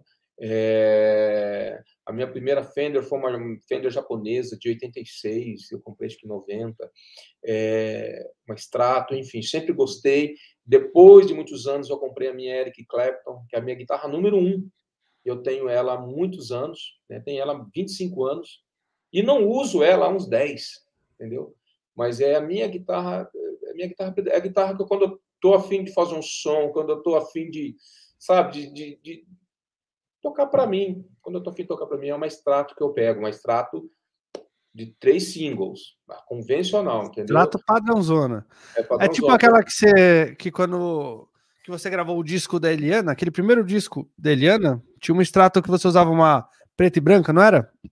É, aquela é Eric Clapton, é. Lá usei também uma Zaganin, também com três singles, é, que eu tinha, uma edição limitada, feita pela Tio Tony, só tinha cinco guitarras daquela. Então é a guitarra que eu mais gosto, mas não é a guitarra que eu mais uso, tá? Por conta dos três single coil, o som que eu faço, ele vai, ele, é, ele me deixa às vezes na, na... apesar que a com lace sensor ela aguenta legal, ela, ela vem legal, enfim. É... Agora a Les Paul, gosto muito da Les Paul, também tem tem o Les Paul, né? Tem mais de uma Les Paul até, mas é a Les Paul putz, é legal, aquele punch, aquele. Putz, é complicado, né? Pô, tocar roll com Les Paul é tudo de bom. Mas daí só com a Les Paul também eu fico assim, né? Então. Uhum. Aí, eu, aí eu optei para as guitarras HSS, né? É, nessa foto em especial de hoje, eu estou usando a minha inseparável look, que eu falo que é a minha number two, é a guitarra número dois, né? Uhum. Mas gosto, eu já tenho essa guitarra há quase 20 anos. É, já tive 14 looks e essa, tive todas as looks, look 2 The Family Ball, é, edição de, é, limitada, limited edition, né? É, é, é look 3 com HE, é, com, com transition, de Marshall Transition, que era maravilhosa. Enfim, essa foi a primeira, veio outras, ficar, essa ficou, veio outras, com um tempo ficava com duas, com três, vendi, essa ficou e essa nunca vai né? É, pretendo, Essa é uma Look 2? É uma Look 1 de 95, né? É, então é uma guitarra que, eu, que tem muito, muito meu meu coração para solo, assim. Ela tem um clean bonito também, enfim, é uma guitarra que me resolve bastante aí. Eu tenho uma, um pensamento igual você, mais ou menos, para a estrada, que eu tenho, eu uso a Les Paul com o Diego em algumas músicas que precisam da Les Paul e eu, eu dropo ela, eu toco em drop ré, né? Drop uhum. D. E só que a maior parte da, das outras músicas e outros shows que eu faço, eu uso a minha Ibanez, que ela tá toda mexida com com eu, eu botei Nossa, push pull, né? Satriani? É. Satriani ou Gambale? Eu não lembro. É uma vermelha? É isso, é. Legal. Então, essa aqui ela tá toda mexida. É... Ela tem o ela tem os push pull para deixar tudo single, é, ela pode ficar tudo humbucker, né? Os, os, dois captadores. Então ela, ela tá completamente mexida para ser o que você falou, que para que você precisa dessas guitarras uh, como a Luke é, que é extremamente versátil. A gente precisa de mais opcionais, né? Exatamente. Então, quando você está na estrada, você não precisa, principalmente a gente que, pelo menos eu, é, sou assim, não, não dá para levar 30 guitarras. Eu ainda não estou no nível que eu tenho é, dois holds, três técnicos de som que vão carregar essas guitarras e afinar para mim. É, então, assim, é levo uma ou duas que vão me resolver a vida, sabe? É, essas duas que estão aí, né? Essa outra é uma, uma, uma, Sur, uma Classic Pro, né? É... Putz, eu já tive, eu tive uma Sur anterior a essa, é uma S4, que era bem legal também, nessa mesma configuração. Mas eu, como você falou do vermelho aí, eu tinha uma fraqueza pelo Fiesta Red, eu troquei mais pela cor, a outra também era muito legal. Uhum. É, mas essas duas guitarras são minhas guitarras de estrada. Essa que eu gostaria, é, essa, as duas são de estrada e, do e de estúdio, né? Eu tenho outras guitarras que só são de estúdio, eu não coloco na estrada de jeito nenhum, né? É... Mas essas duas são as duas guitarras que, que também vão para a estrada comigo, enfim, eu gosto demais, né? Sobre a Strato, é, tem até o que o Nick falou aqui, da, da, da, que ele já tocou a Eric Clapton com Lace Sensor, essa é a minha com Lace Sensor. Não, acho que agora não sei onde ele falou aqui. Tá aqui, ó, botei na tela. É, Pô, realmente é, é, é, incrível, cara. Essa guitarra ela é incrível. É, uma vez estava na Titone, o próprio Ricardo falou, cara, é uma das melhores Fender já fabricadas, assim, porque era uma guitarra que não é cara, uma guitarra de linha de produção, tem as custom shop e tal, mas é uma. Eu já tive várias Claptons também. Essa minha primeira foi a que chegou e ficou. E, putz, é uma guitarra muito legal, sinto saudade. Eu tenho depois uma, uma, uma que também é muito peculiar, peculiar, o som é muito particular que eu gosto muito, né? Porém, ela já não é tão agressiva, a Clapton é mais agressiva. Né? Uhum. Né? Que é uma, uma, uma custom shop, uma master build, é, Greg Fraser, muito legal. Estou citando tudo isso para dizer que o captador é da, é da, da Abigail e Barra, uhum. o Shop 69, que é incrível você tocar um blues. Você tocar no Bassman com Tube Scream e Reverb. Só. Você fica o dia inteiro tocando. É incrível, é legal. Você tocar umas coisas de John Mayer, essas coisas, é o som, é o som do disco. A guitarra é o som do disco. Né? Mas é uma guitarra também que eu, eu uso em estúdio somente, não põe na estrada. E que eu falei, é, é só extrato eu não consigo me virar, né? Eu tenho só na configuração de, de três single eu não consigo me, me virar, não. Mas é isso, entre outras aí, enfim. Não, sim, é, era mais para isso, mas tem duas perguntas que eu quero fazer. Esse esse Music Man é aquele que tá todo assinado atrás? É, ele mesmo. Depois, ele... quem tiver curiosidade, dá uma olhadinha no Instagram do Rinaldo, que tem esse baixo aí atrás, tá todo. O pessoal assina, mas não é assina na caneta. É assina arranhando o baixo mesmo para deixar a marca na madeira, né? Com prego. Eu vou contar a história para você desse baixo aí. Eu tenho tempo? A gente tem tempo? Como é que tá? Tem, uai. Cara, esse baixo, eu comprei ele em 90 e final 98, 98. Novo, novo. É, eu fui tocar, é, enfim, rodei bastante com ele e tal. Por muitos anos eu só tive esse baixo, só tinha ele. Tanto é que aqui na frente não é reflexo de luz, não, tá? É ali é rachadura da pintura mesmo tá? Todas essas marcas, vem tá cheio de marca na frente dele. Uhum. Então, isso está abrindo agora de, um, de uns cinco anos para cá. Antigo, mas há uns 20 anos atrás, ele era novo, novo ainda, conservado. Tinha três, quatro anos. Eu fui tocar, eu fui fazer um. É, a gente foi tocar na Itália, eu fiquei 12 dias na Itália. Zero graus. Muito frio. Né? É, menos um, dois positivo, enfim. Fiquei 12 dias passando esse frio com o instrumento. Né? Então, mexia no tensor, mexia, mas eu, eu mesmo regulo, mexia, regulava de novo, tal, tal. Afinação, que às vezes, ia, né, ia, claro, mexe no tensor, afinação vai para o pau, às vezes você tocando, né? É, beleza. Voltei. Quatro dias depois, eu fui para Cuiabá e peguei, cara, sem mentira, uns 40 graus. Não lembro quando, é por aí, mas tanto é que eu não suporto Cuiabá, com todo respeito aos cuiabanos aí. Eu também não consigo. Tenho muito amigo. É, tive lá recentemente, menos de um mês, inclusive. Cara, chegou lá e deu um, acho que um choque térmico no verniz, na pintura, que a parte traseira rachou assim num, num espaço de, um, de uns 15 centímetros quadrados, assim, bem no meio dele, assim, ficou um pé de galinha, igual capô de, de Monza 86, que fica muito, uhum. tempo, muito tempo no sol fiz aquele pé de galinha assim, ficou parecendo a madeira, assim. Eu falei, putz, sacanagem, né? Fiquei, pensei assim, putz, baixo todo conservado. E foi uma reação mesmo, porque foi do dia para noite. Enfim, aí um dia eu estava no estúdio, aí eu escrevi com um preguinho assim, né? Escrevi, Nossa Senhora Aparecida, rogar por nós. aqui no, no, no, no, no bico de cima dele, na parte de trás. Escrevi bem bonitinho, cara. Caprichei na letra, bem. Não tinha trilha, ficou prego. Ah, agora, Nossa Senhora, precisa rogar para nós. Só devolve para Nossa Senhora, né? Aí, beleza. Aí, tava gravando, eu deixei ele no estúdio, cara. Aí os caras viram tudo aquele coisa, viu que eu já tinha escrito, ah, vamos fazer uma coisa, vamos zoar esse cara aí. É, os bravos falaram, não pode ter dono. Eu sei o timinho inicial disso aí, sei quem foi, o Samuel, o Fábio Henriques, Felipe Adão, enfim, o Bola e tal. Aí os caras escreveram o nome deles com prego assim. Ele já era seu nessa época? Porque esse baixo foi da Canção Nova, não foi? Não, não é baixo... esse?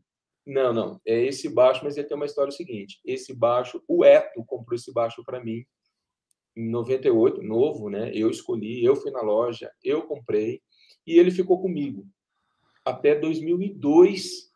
Na época eu estava é, juntando grana para casar, um monte de coisa. Eu casei em 2000, então já foi comprado com essa é, proposta. Então, para ele ficar comigo, porque lembro quando eu falei que quando eu pedi para sair da canção nova, é, para fazer uma experiência na noite, naquele uhum. ano a Canção Nova tinha um baixo. Nesse um ano que eu fiquei fora, o baixista que, que, que, que me substituiu, ele quebrou o baixo. Ixi. Eu tinha um Fender Precision de quatro cordas, né, americano, já muito legal. Ah, ele achou aí, cara, olha que massa. Achei a foto. É claro que isso aí não foi tudo no mesmo dia, tá? Foram só o centro aí de alguns, né? Os caras, ah, vamos escrever e tal, e não vai ter dono. Eu cheguei, dia, eu cheguei no outro dia para continuar o processo de gravação, aí, putz, eu falei, putz, o Bruno Alvarenga até violãozinho ele desenha, porque ele desenha pra caramba, né? Uhum. Enfim, tem o Dinarte aí, grande baixista, tem vários grandes amigos aí. É, então, esse pé de galinha em cima que foi abrindo, ó. Aí depois disso eu escrevi Nossa Senhora Aparecida, que está no biquinho em cima, acho não sei se tá, né, não aparece nessa foto. Não chega, não, não chega. É, é, aí, enfim, aí foi. Aí agora hoje eu encontro com uma pessoa que falou, também quero ir lá no, no, no, baixo. Eu falei, pô, assina aí. O cara arma ali algo que risca legal e escreve, ainda tem alguns espaços ainda. E então, voltando, aí o baixista, aí aconteceu lá, não sei o que aconteceu, quebraram o baixo. E eu tinha um Fender de quatro cordas que, putz, Naquela época ainda, nas baladas, pintando Deus existe, tudo com corda si, grave. Da Ueto falou para mim. É, a gente levou a realidade para o Ministério de Música, que, de, de, de, que a gente sempre fazia isso na época, tinha que comprar um teclado, tinha que comprar prato para bateria, comprar... Aí falando do baixo, daí ele falou para mim, ele fez, oh, vamos fazer um acordo, eu vou comprar um baixo para você, tá? Porque, na verdade, eu comentei do baixo, mas não com ele. E não lembro com quem que eu falei, que falou para ele. Renato precisa, mas ele tem o baixo dele, mas o baixo dele que não dá para se explicar de quatro, cinco cordas para quem não é músico, correto? Uhum. Então falou, mas é o que ele para usar aqui tinha que ser um outro que tem uma corda a mais. Aqui, tá, tá. Aí um dia ele me procurou, falou assim, ó, vou fazer o seguinte, estou precisando comprar equipamento aqui mesmo, tá na, na, na, hora de fazer de fazer as compras aqui, eu vou comprar o baixo, falar para mim que está precisando, esse baixo vai ficar com você. Não quero que fique por aqui porque você cuidou do instrumento que tinha aqui, todo o tempo que você ficou aqui, foi só você ir embora que o outro que entrou aqui quebrou seu instrumento. Ele é o crão ajeitando palavra, ele é carinhosão, é o jeitão dele, né? Vai ficar com você esse baixo aí? Eu falei, é, pessoal, é porque agora vou casar, não tem condições de, de comprar um outro instrumento, realmente eu estou precisando de um baixo com corda, eu não quero me desfazer do que eu tenho para poder virar um de. Daí eu falei, não, não, assim que puder, a fundação te vende, esse é o acordo. Aí comprou em 98, em dois, eu casei em 2000, 2001, 2002 eu comprei da fundação, entendeu? Só que só ficou comigo todo esse tempo, era Legal. ficava comigo. Então é ele. Já tive outros Music Man, já tive uns 10 Music Man também aí, comprava, testava, tive Sparkle, tive, nossa, de quatro cordas, tive outros muito mais bonitos, tive natural, corujão da madeira, bonito pra caramba, mas esse também foi o primeiro. Eu tenho muito essa ligação afetiva, né? com alguns instrumentos. O Juan perguntou para você se você já usou o BB Preamp. Já. já. Curte? Já não curte? Um... Ah, não, não me adaptei muito. Eu ia até mandar uma foto que eu tinha com meus pedais, tinha ele lá no meio lá. É... Sei lá, é, é bom, é legal. E o Diego perguntou qual programa vocês usam para gravar no estúdio. Eu é qualquer um, eu acho, né? Qualquer um que tiver no estúdio. É. Agora aqui, aqui, no meu estúdio eu tenho usado muito pouco o Pro Tools, estou usando muito mais o Reaper, que é bem bem prático. Não, eu nem, isso eu nem sabe. não sou muito atualizado nisso também não. Você tem aí no seu, você tem o Protuzão, né? Cara, não, para eu mexer, não. Eu aí você usa o que no seu? É, Lógico. Exemplo, o Bruno, é, o, o Bruno Alvarenga é, recentemente. Puta, agora eu fiz uma cagada aqui. É, eu tô aqui ainda. É, é, eu perdi o raciocínio aqui. Ah, tá. Tem o Lógica aqui, entendeu? Mas você falou do Bruno, ele, ele instalou para você aí o Lógico? Foi é, isso? é, o Bruno às vezes que vem aqui dar um upgrade aqui no meu. Eu não sou, eu não tenho essa habilidade de mexer com, com, com, com... eu mexo o suficiente para mim fazer o meu arranjo, a minha pré, para eu meditar aqui e tal, está entendendo? Fazer minha guia é, é, o suficiente. Eu não tenho habilidade, por exemplo, para é, mexer com Melodyne, editar bateria. Eu edito MIDI, eu sei editar uhum. MIDI entendeu? Mas eu não sei editar áudio, por exemplo.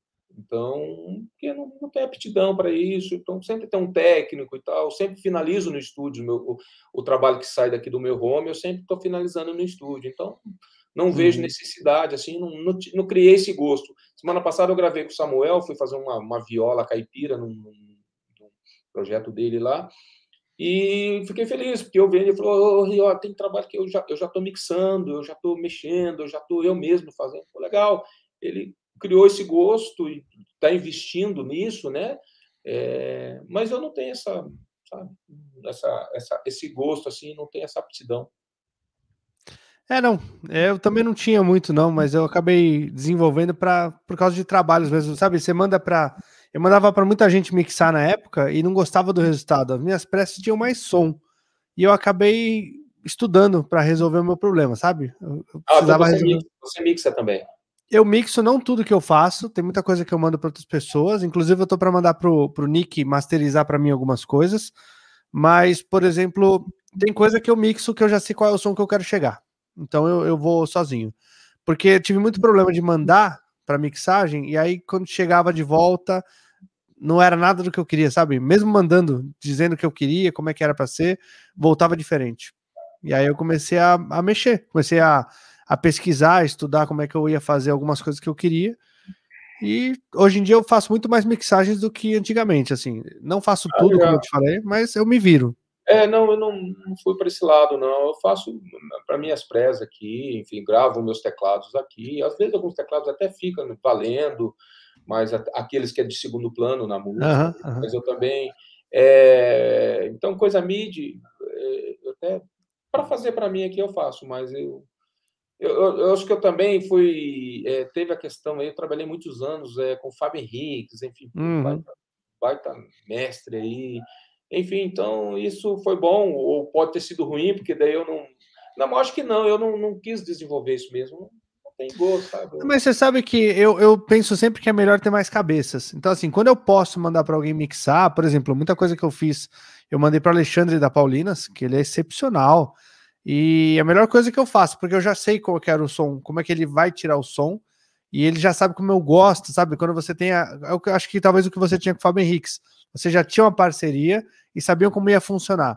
Então é, é outro esquema, né? Porque eu tô é. falando do negócio do mixagem que não, não pegava som, lá no começo, quando tinha eu fazia produção para alguns caras e os caras tinham a galera que ia mixar em outro lugar e não chegava no som, sabe? Era mais, é, mais nessa época. Hoje em dia a gente já se conhece, eu já conheço pessoas que chegam bem é, bem próximo do som que eu quero ter. E aí é, é um ajustezinho ou outro, né?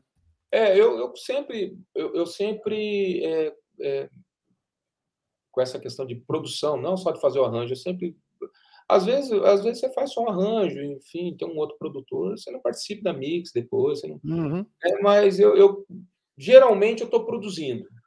Então, eu tenho, cara, eu, além de eu não ter essa aptidão, eu tenho a sorte de já, já ter trabalhado com, com os técnicos bacanas, né? Pô, eu trabalhei um tempão com Felipe Adamo, um tempão. Hoje eu trabalho bastante com, com o Espíndola, do Mangata, ele bom. É, o Bruninho é mano demais, né? Eu, eu, eu, putz, eu trampava, eu gravei bastante aí com o Dalvin. A época do Dalvin era técnico, um baita técnico, mixou que disse não dá mais para voltar do Padre Jonas. Né? A época do Roberto Babu, lá na, na Domínio. Então, putz, sabe, é, eu, eu, dei essa sorte. O Bola, o próprio Bola, putz, que, que começou do nada, em pouco tempo ele estava bom de som pra caramba, enfim. Uhum. Eu não, não, não tenho paciência, eu acho, sei lá. Não, é, não nasci para isso. Entendeu? Não, certo. Bom, deixa eu avisar a galera que está no Spotify, no Deezer e no Apple Music. Agora a gente vai para a parte exclusiva da live no YouTube. Então cola lá por volta de uma hora e trinta de live. A gente está começando a responder as perguntas das caixinhas e, respo e vou responder também perguntas da galera que bota aqui no chat. Ainda tem bastante pergunta para responder no chat. E vai botando pergunta aí no chat que a gente vai responder. Então, meu amigo Rinaldo, agora é mais tranquilo, a gente pode fazer um bate-bola mais rápido também, se você tá. tiver com pressa. Não, não, mas... não, deixa eu só falar daquela foto lá que eu falei dos três instrumentos e não falei do meu Precision lá, que é um. Ah, é verdade. Vamos voltar para lá então. Pode, pode falar um pouco de baixo aí? Claro, cara. Tá aqui. É, então esse é um baixo do coração, que quando eu falei que eu precisava de um baixo cinco cordas, naquela época que que a Canção Nova me ajudou a comprar esse baixo preto e tal, e pagar depois. É... Depois eu acabei que tendo que desfazer do meu Precision, eu tinha um Precision de 79. Depois é lindo esse Precision, né? É, agora, agora de uns anos para cá. Depois eu me desliguei um pouco do baixo, eu queria falar um pouco disso rapidamente. É, por uma necessidade, o Boni era o guitarrista e foi embora uhum. para Londrina, enfim, tinha que chamar um guitarrista para tirar todos os solos dele, eu tocava do lado dele, acabei que automaticamente já eu comecei a tocar guitarra mesmo muito depois, né? Não toca muito. Você você já tocava guitarra antes desse, dessa época também, né? Não foi não, não, não foi uma novidade que você foi para guitarra, você já não, você já foi, é guitarrista, né? Não, não, foi foi acabou sendo uma novidade. Eu era guitarrista em casa só, né? Uhum. Então, é, assim, nas horas, eu tinha minha Eric Clapton, eu adorava Eric Clapton, mas uhum. né, eu comprei ela antes de eu ser guitarrista. Mas, enfim, é, agora, desses, depois eu passei. Aí eu comecei a tocar guitarra, chegou o Toco, que era um baita baixista na época, putz, chegou o baixista, pô, meu toque guitarra. Foi mais fácil eu me adaptar na guitarra e acabei ficando fixo, né, na guitarra, enfim. Mas aí, para falar do Precision, eu vendi o meu 79, precisei vender também, tal, tal. E, e, depois chegou o Samuel, aí eu falei, putz, agora não vou tocar mais baixo mesmo. Esse Music Man ficou guardado anos. Agora, de uns anos para cá, eu voltei a ser o baixista de novo da minha produção e até baixista de estrada de novo, de, de, de, de shows, entre várias pessoas que eu tenho tocado esses últimos anos, também como baixista, não só como guitarrista. Novamente, eu voltei nativa no baixo. Voltando, eu senti necessidade de investir de novo em baixo. Esse foi um, um Fender Precision de 74, o ano que eu nasci que eu sou muito apaixonado por ele. Tem um outro Fender, um Jazz Bass e tal. Mas esse baixo é um baixo muito especial, né? Que é um, eu adoro os anos 70 e tem uma extrato que faz parte com ele, né? De 73, o headstock uhum. grande, totalmente Hit Blackmore ou Malmsteen, ou Hendrix. Eu também tenho, porque eu gosto muito. É, como eu falei, a guitarra que eu mais gosto é a guitarra que eu não uso. Né? Uhum. Essa extrato eu não uso há uns 8, 10 anos mas é uma guitarra que eu gosto muito. Então eu gosto muito dos anos 70 e esse baixo é muito especial para mim. É isso. Sobre instrumento, eu poderia falar mais das guitarras, que as outras guitarras que eu tenho, que eu, que eu gosto, que eu tenho por porque eu gosto, por investimento, por coleção, enfim. Uhum. Mas também não, né, tem guitarra que é, que são boas, mas é, não as guitarras que eu não levo para estrada, enfim. Mas a gente marca uma versão 2 só para falar é. de equipamento de estúdio. Uma então. guitarra que ela é bem polêmica, que todo mundo acha legal, tal. Eu não gosto de jeito nenhum do som, da pegada, do braço. Mas é uma guitarra que eu que é uma, vou até te mostrar aqui. É uma guitarra que eu queria ter quando eu comecei a tocar e não ah, tinha é vai. É. Tá entendendo? E para achar uma guitarra de 1990 igual essa, nesse estado de conservação, é a coisa mais difícil do mundo, onde ainda uhum. o logo é original, não é decalque que a turma recoloca e tal. Enfim, agora eu toco com ela? Não, não, não, não sou muito chegado. Não gosto do braço, não adapto com a Ibanez, não gosto do som desse de Marzo. Então, aí, guitarra é uma, uma coisa polêmica aí que daria assunto para manga aí. Mexer com guitarra, trocar o captador, que não, sei, não, é minha praia também. Eu gosto da como sai. Eu escolho aquela guitarra porque eu já sei o som. Uhum. Eu tenho uma BB King que quando eu fui comprar na Tio Tony, hum, sei lá, 10 anos atrás, aí o Henrique, oh, mas pô, você tá fechando o negócio, mas você nem ligou a guitarra? Eu falei, mas eu já conheço o som dela. Pô, a guitarra uhum. Toda nova, toda conservada, eu conheço, não tem que ligar. Ela não está original? Está original, não foi trocado nada, eu conheço o som. Então eu gosto do instrumento como sai da loja, assim. Eu, eu respeito muito quem mexe, você me falou da sua Ibanez, eu acho muito legal isso, sabe? Muito bacana. Mas eu também não tenho essa, essa habilidade, essa... Uhum. Então, às vezes, você escuta é, Les Paul, é, enfim, eu tenho uma com três picapes, é muito diferente da outra. Então, você, putz, eu vou comprar uma daqui, putz, eu gosto daquele som também, é diferente e tal. Mas já comprei, agora vou trocar o captador. Não é minha pegada, entende? É um assunto para a próxima aí. Vou te falar, cara, que a Ibanez que eu, que eu tenho aqui, ela não é original com os, com os push-pull nem nada, mas eu sempre senti falta de um som igual do Satriani nela. Sempre Sim. senti falta. Botei os, comprei os captadores do Satriani para botar nela, os mais modernos que ele usava, ainda assim não cheguei. Aí falei pro, pro Arthur, que é meu luthier, falei, cara, vamos instalar o, o push pull, que eu quero deixar esses captadores singles quando eu precisar. Ele instalou. E aí eu cheguei no som do Satriani. Falei, ah, de repente, assim, puxando um single no braço, ficava com o som do cara, igualzinho o som do cara. Sim, e aí, legal, na tio, e aí, aí na, na Tio Tony mesmo, eu, eu, vi lá que ele tinha uma Chrome um tempo, não sei se você chegou a ver lá. E ela tem o, o push pull. Ela não tem Isso, pull então, também? Então, acabou que você chegou no esquema que já. Sem né? querer, eu cheguei. Eu acho muito legal. Uma vez eu fui mexer, uma única vez eu fui mexer numa uma, uma Fender que eu tinha, uma Deluxe, não, desculpa, uma Lone Star, que eu fui deixar com cara de deluxe, coloquei tarraxa com trave, coloquei o roller nut, troquei o captador, coloquei push pull. Eu acabei com a guitarra, cara. Puta, ela era mais legal antes de mexer. Aí eu falei assim: não, tem cara que tem a manha para isso. O Jonas Pá, por exemplo. Ele é incrível, cara, né? Ele é incrível em tudo, nas timbragens. Ele pega a pedaleira simplesinha, ME, Boss, não sei das quantas, ele faz um somzão, enfim. Ele pega uma legal, faz somzão, pega uma assim, faz um somzão. Ele pega uma guitarra, mexe aqui, troca o braço, faz isso. Acho muito legal, cara. Eu vou na casa dele, fico babando de ver ele mexendo, montando. Tira o captador de uma guitarra, coloca na outra, que isso aqui vai combinar com aquela, daquela, vai dessa aqui, o braço. E fica incrível a guitarra. Cara, eu toco, adoro. Mas eu não sei fazer, entendeu? não, mas é, é isso. se você tem a possibilidade de não precisar, maravilha, né? É, mas só... talvez eu até precise, mas não consigo.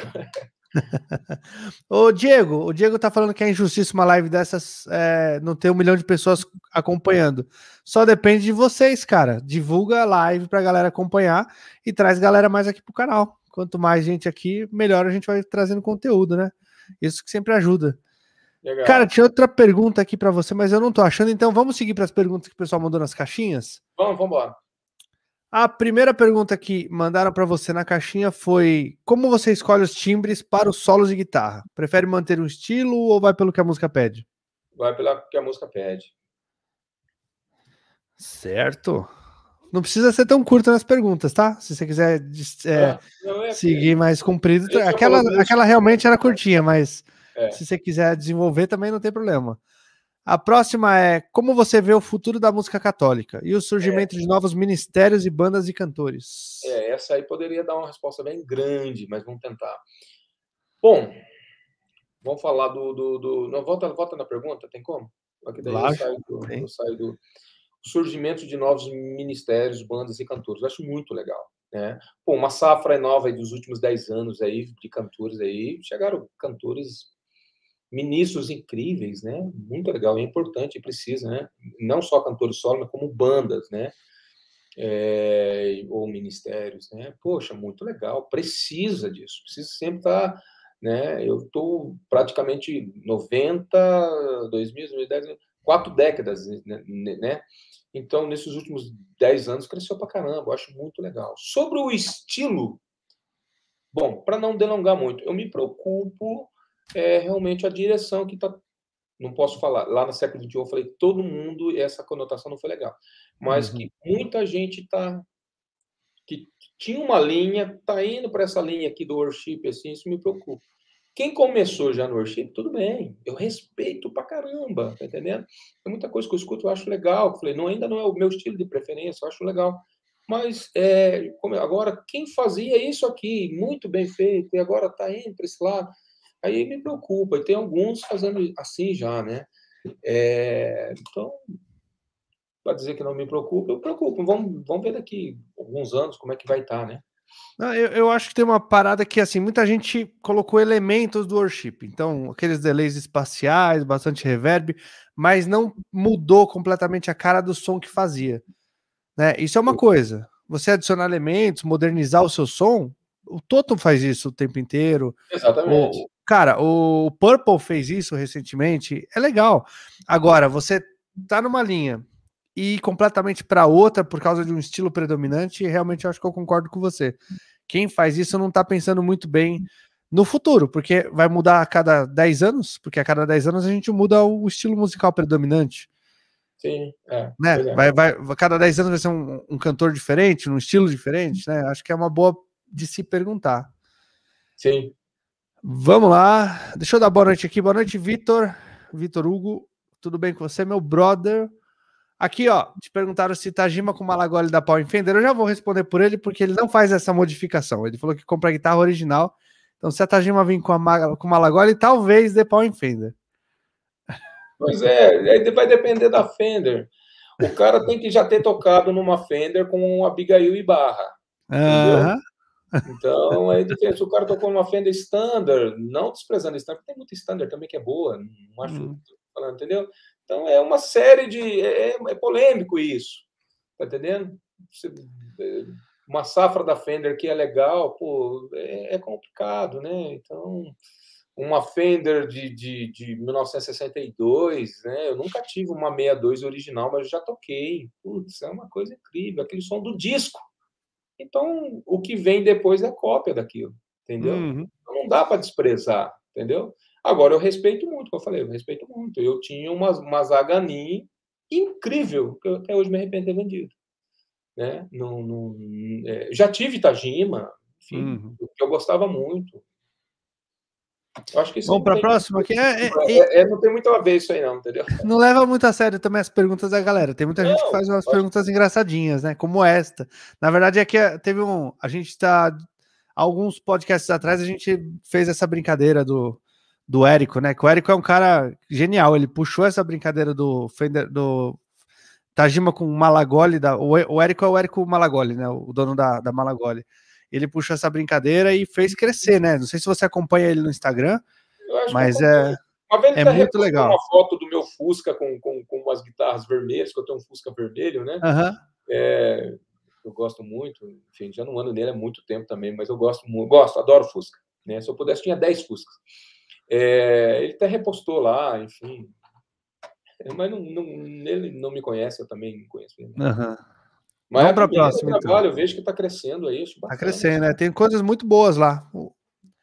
Vamos para a próxima. Aqueles pedais que simulam ampli são realmente bons? Ou o bom e velho ampli é o esquema? É, responde você essa aí.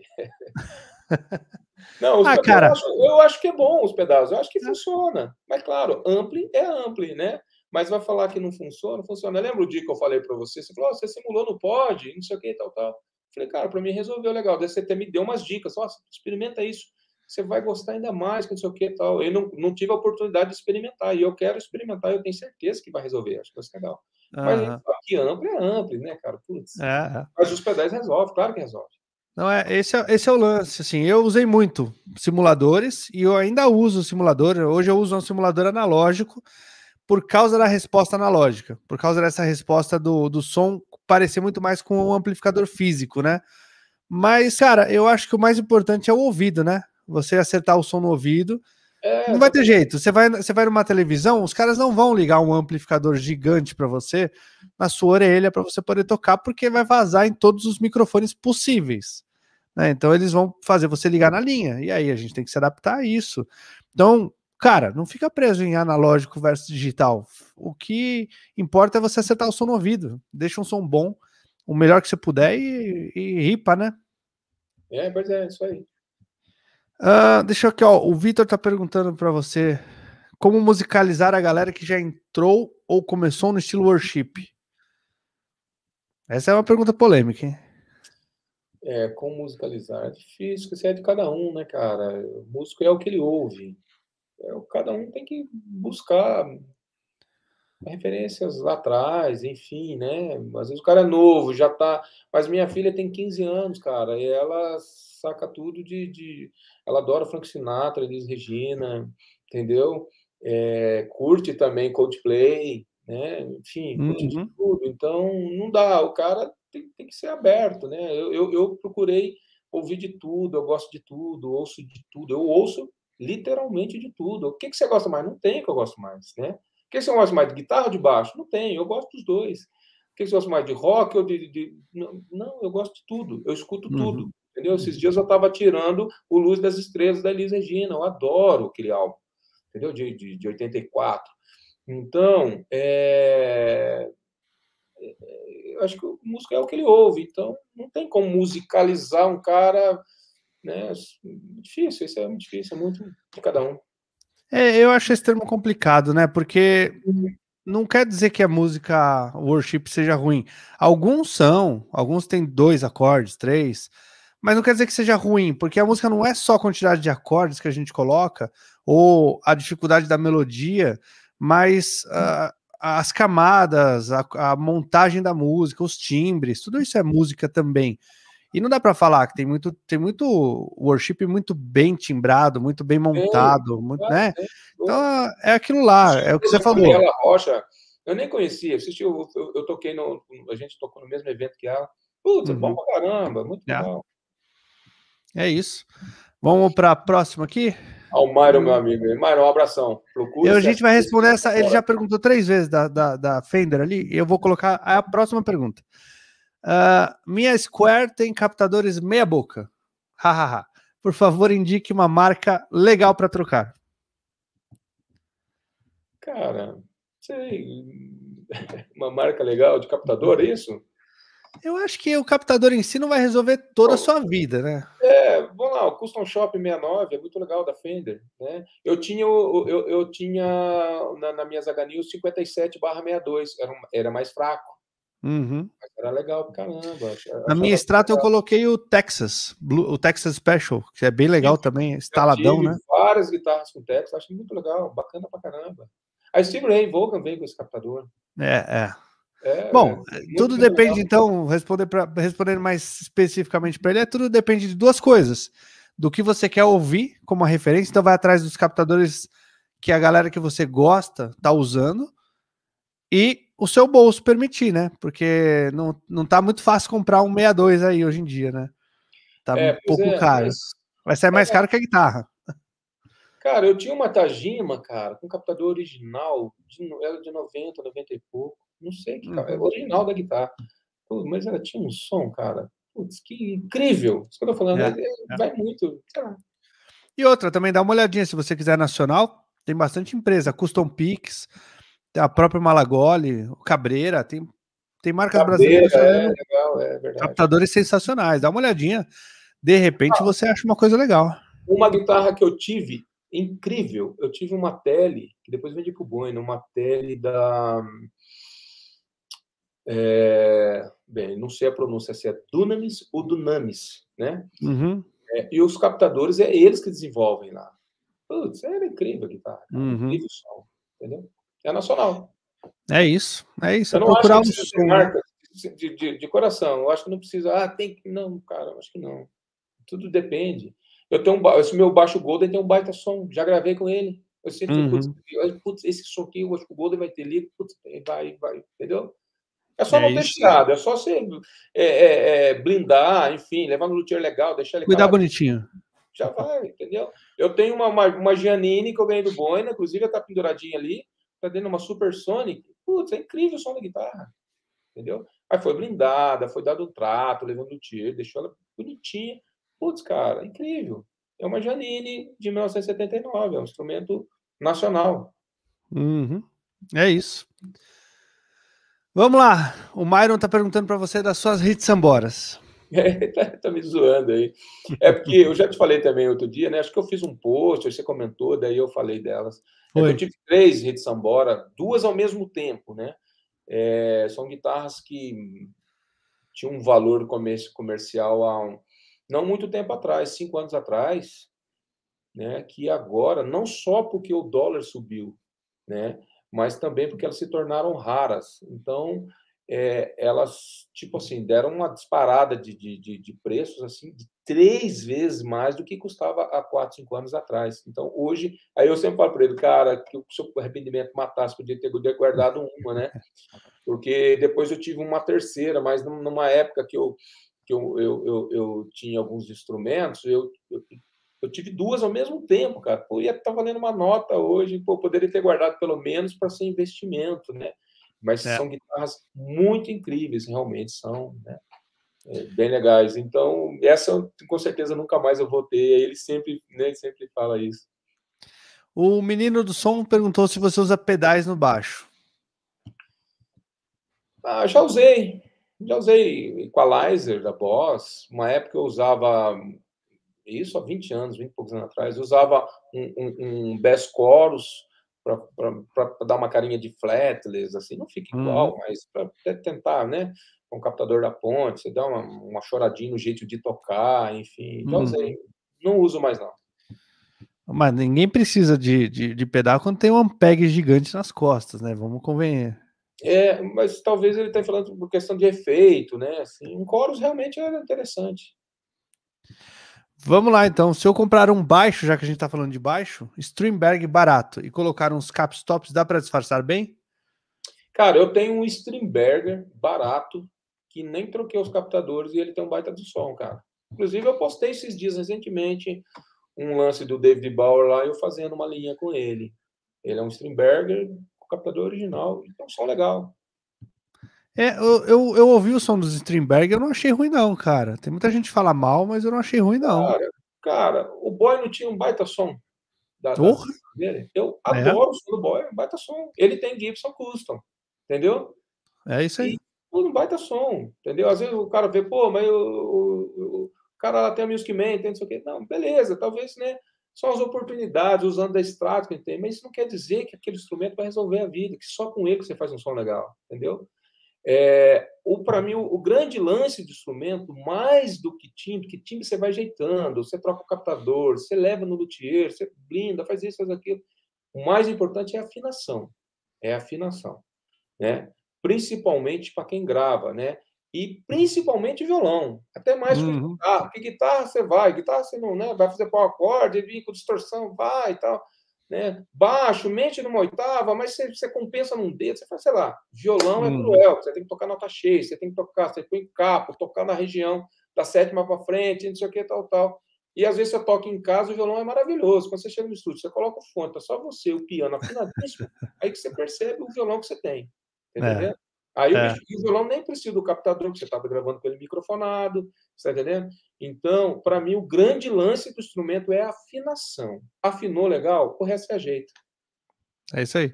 Não, eu, eu, tinha um Fender bacana, era um bom violão, mas foi isso. Quando eu fui gravar com ele, botei num bom estúdio, com ambiente controlado, que eu reparei que eu precisava comprar um violão novo, porque não estava é. dando. Pois é, tá entendendo?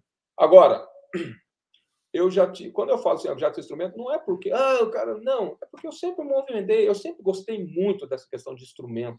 Foi uma época eu gostava mais sim do que de que tocar. Depois eu, eu equilibrei isso, enfim, né? Hoje nem é tanto assim, nem tem os instrumentos que eu já tive, enfim, muitos eu até precisei passar, enfim. Uhum. Mas para dizer que é, eu tive Taylor que eu que com fone, eu, eu, tocava em casa legal, porque quando eu ia gravar, eu falei, putz, eu tive uns dois Taylor que ele era ruim de afinação quando eu precisava dele no estúdio. Tá uhum. entendendo? Você tocava aqui, tinha que ajustar para fazer ali. Que toda hora parar a gravação. Taylor.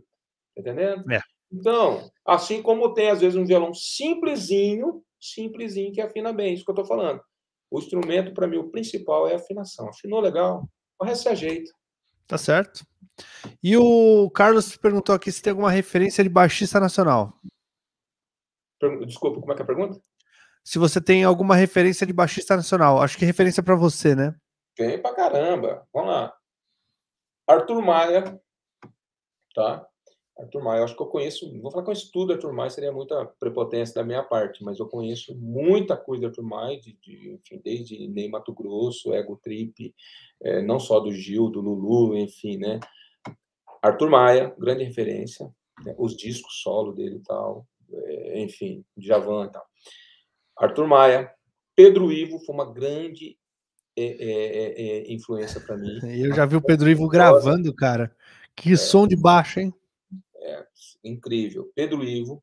O Nando do Roupa Nova, para tocar balada, o Nando é incrível com som de baixo, incrível em todos os dias do Roupa Nova, em todas as épocas, e com todos os baixos, né? O Nando passeou com várias, vários baixos e presenteou para quem é fã, para quem gosta, putz, esse aqui é um baixo tal, esse aqui é com baixo tal agora. E sempre incrível o som do Nando, as linhas maravilhosas.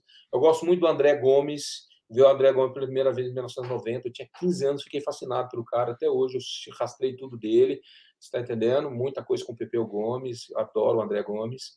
É... É... No Rio, eu gostava, gosto muito do Renato Roquette, mas eu escutava muito nos anos 80, anos 90. É... Luizão Maia, grande uhum. referência. Nico Assunção, inclusive o Elis que eu estava tirando era coisa do Nico. É, Nico Assunção. Bom, vou ter que ir, ir lembrando demais aí. Não tem problema, é, já falou bastante de caras. É, são os caras que eu, eu, sou realmente assim, todos os estilos assim, eles têm uma, é, enfim, são caras assim que eu aprendi a tocar. Luiz Gustavo Garcia, o incrível, uma safra mais nova, mais nova sim, mas já está no mercado há mais de 20 anos, né? Uhum. É, Arismar do Espírito Santo, é, Tiago do Espírito Santo, quando eu vi ele tocando do meu lado, assim, Absurdo. assim, Netflix Music, eu, eu vim embora e falei, ah, puta que merda, não vou tocar mais não, eu vou, eu vou desanimar, entendeu? incrível o cara tocando, eu não toco o estilo dele. Uhum. incrível, eu gosto, vira e mexe, eu gosto de ver ele tocando. O Baião Chuvoso, do Pipoquinha e do Mestrinho, eu assisti, Pipoquinha. eu não sei quantos views tem no YouTube, aquele link dos dois, mas pelo menos 200 lá é meu. Eu assisti umas 200 vezes, no mínimo, Tá entendendo? Adoro. Eu não sei tocar o estilo dele. Eu adoro Pipoquinho. Eu acho incrível a nível internacional. Né? Estou falando dos uhum. baixistas brasileiros, né? Sim. Então, Cisão Machado, putz, foi gravar o DVD da Juliana de Paula. Eu falei assim, putz, tinha bastante estilo assim. Eu fui o baixista, né? A produção do Bruninho, Bruno Avarenga. Uhum. E falei assim, o Bruno, isso aqui vai uma onda meio Cisão Machado, né? Porque eu escutava muito quando era garoto, né? Então, eu sempre fui o cara que gostava de ter os encartes, né? Para quem, qual uhum. música antigo que não é dessa, que é dessa geração, eu não gostava disso, né? Então é isso. Eu poderia. É, Décio Crispim do, do, do, é sensacional, tocava com o Lulu. É, o Dunga, sensacional. Tem vários baixistas do pop rock aí que são incríveis, né? Tem um que eu tô esquecendo o nome dele agora, cara, mas. É... Ai, caraca, do Rio também, era muito bom. É, enfim, Tranquilo. Foi, falou demais até de muito baixista. É. Vamos lá, você sempre usou o mesmo set ou ele varia de acordo com a guitarra que você usa? Dessa vez não é com o artista, é com a guitarra. Não, não, não varia com a guitarra, não. É o mesmo set. Tá entendendo? Eu, eu mudo a guitarra para só tentar, tentar, para tentar não, para mudar o som também, né? Mas o set básico de pedais está ali embaixo. Cleiton perguntou para você o que você costuma usar junto com as distorções nos solos, delay, reverb, chorus, o que, que você prefere? Bom, reverb é. Eu não toco sem reverb, dificilmente, né? É, nos solos, delay, né? É, geralmente, né? Não sei, é um solo muito específico, não precisa, vai tocar um blues, vai deixar delay sobrando, acho que não fica legal, né? Mas geralmente, para o estilo assim, né, é, eu gosto de delay. Coros no, no, na distorção, já usei. Pô, às vezes tem aquele som que você. É o Espera no Senhor, por exemplo. Deliano, foi um solo totalmente que eu pensei no, no, no, no Toto. Né? Uhum. É, não tem como falar que eu não pensei no Obi Will, entendeu? É, e tem, tem um coros ali. Não tem a pretensão de achar que ficou igual, enfim. Não, mas a gente sonha querer fazer, né? por falar em por falar em som inspirado no Toto, eu ouvi o último som que você produziu pro, pro Nando Mendes e tá muito bom, muito muito bom, cara, impressionantemente bom o som. Eu até falei para ele, acho que eu não cheguei a comentar com você, mas achei incrível assim, a, a você vê a referência, mas você vê a homenagem, mas você vê também a cara do artista, a sua cara na música, é, é, é muito legal. Oh, muito feliz, bom. Fico feliz. O, o, o, aquela Quem Como Deus, né? Tem um, É, fico feliz do, do, seu feedback aí. Eu também gostei muito de fazer. Eu já tinha feito um Nando lá no Passos Firmes, né? Um, sei lá, quantos anos, 10 anos atrás. Uh uh -huh. Foi um, um, tempo, né? Agora voltei, para mim foi uma experiência muito legal. Uh, uma pergunta: qual o pedal mais difícil que você de você conseguir? O mais difícil eu não consegui até hoje, né? Ah. Eu nunca tive pedal assim, né? É, eu acho que dos pedais que eu tive mais boutique assim foi, foi o Zendrive, era muito bom, e o Dumbloid que eu tive, que também foi uma oportunidade boa que eu, né? Mas eu tive vontade de ter, cara, aquele pedal da Analog Man, é, o, o, o roxo. É, deixa eu lembrar dele, cara, daqui a pouco o nome. Ai, caramba, cara. Como é que é o nome dele? É... Não lembro o nome, cara. Deixa eu ver se eu acho aqui. É. Por que, que eu estou falando? Porque ele, ele, na época que eu gostava, ele não era um pedal tão caro. Agora, hoje, é impossível de ter esse pedal. Então. É o King of Tone, não é? Exatamente, ele mesmo. Eu também estava caçando ele aqui. Putz, grille, cara. Esse, esse, eu toquei nele, eu adorei, eu, enfim. É, quem sabe um dia, mas é, é, é, quase que impossível, é difícil, né? É, ele é um pedal complicado de achar. É, de achar e muito caro, então não dá mais, né? Então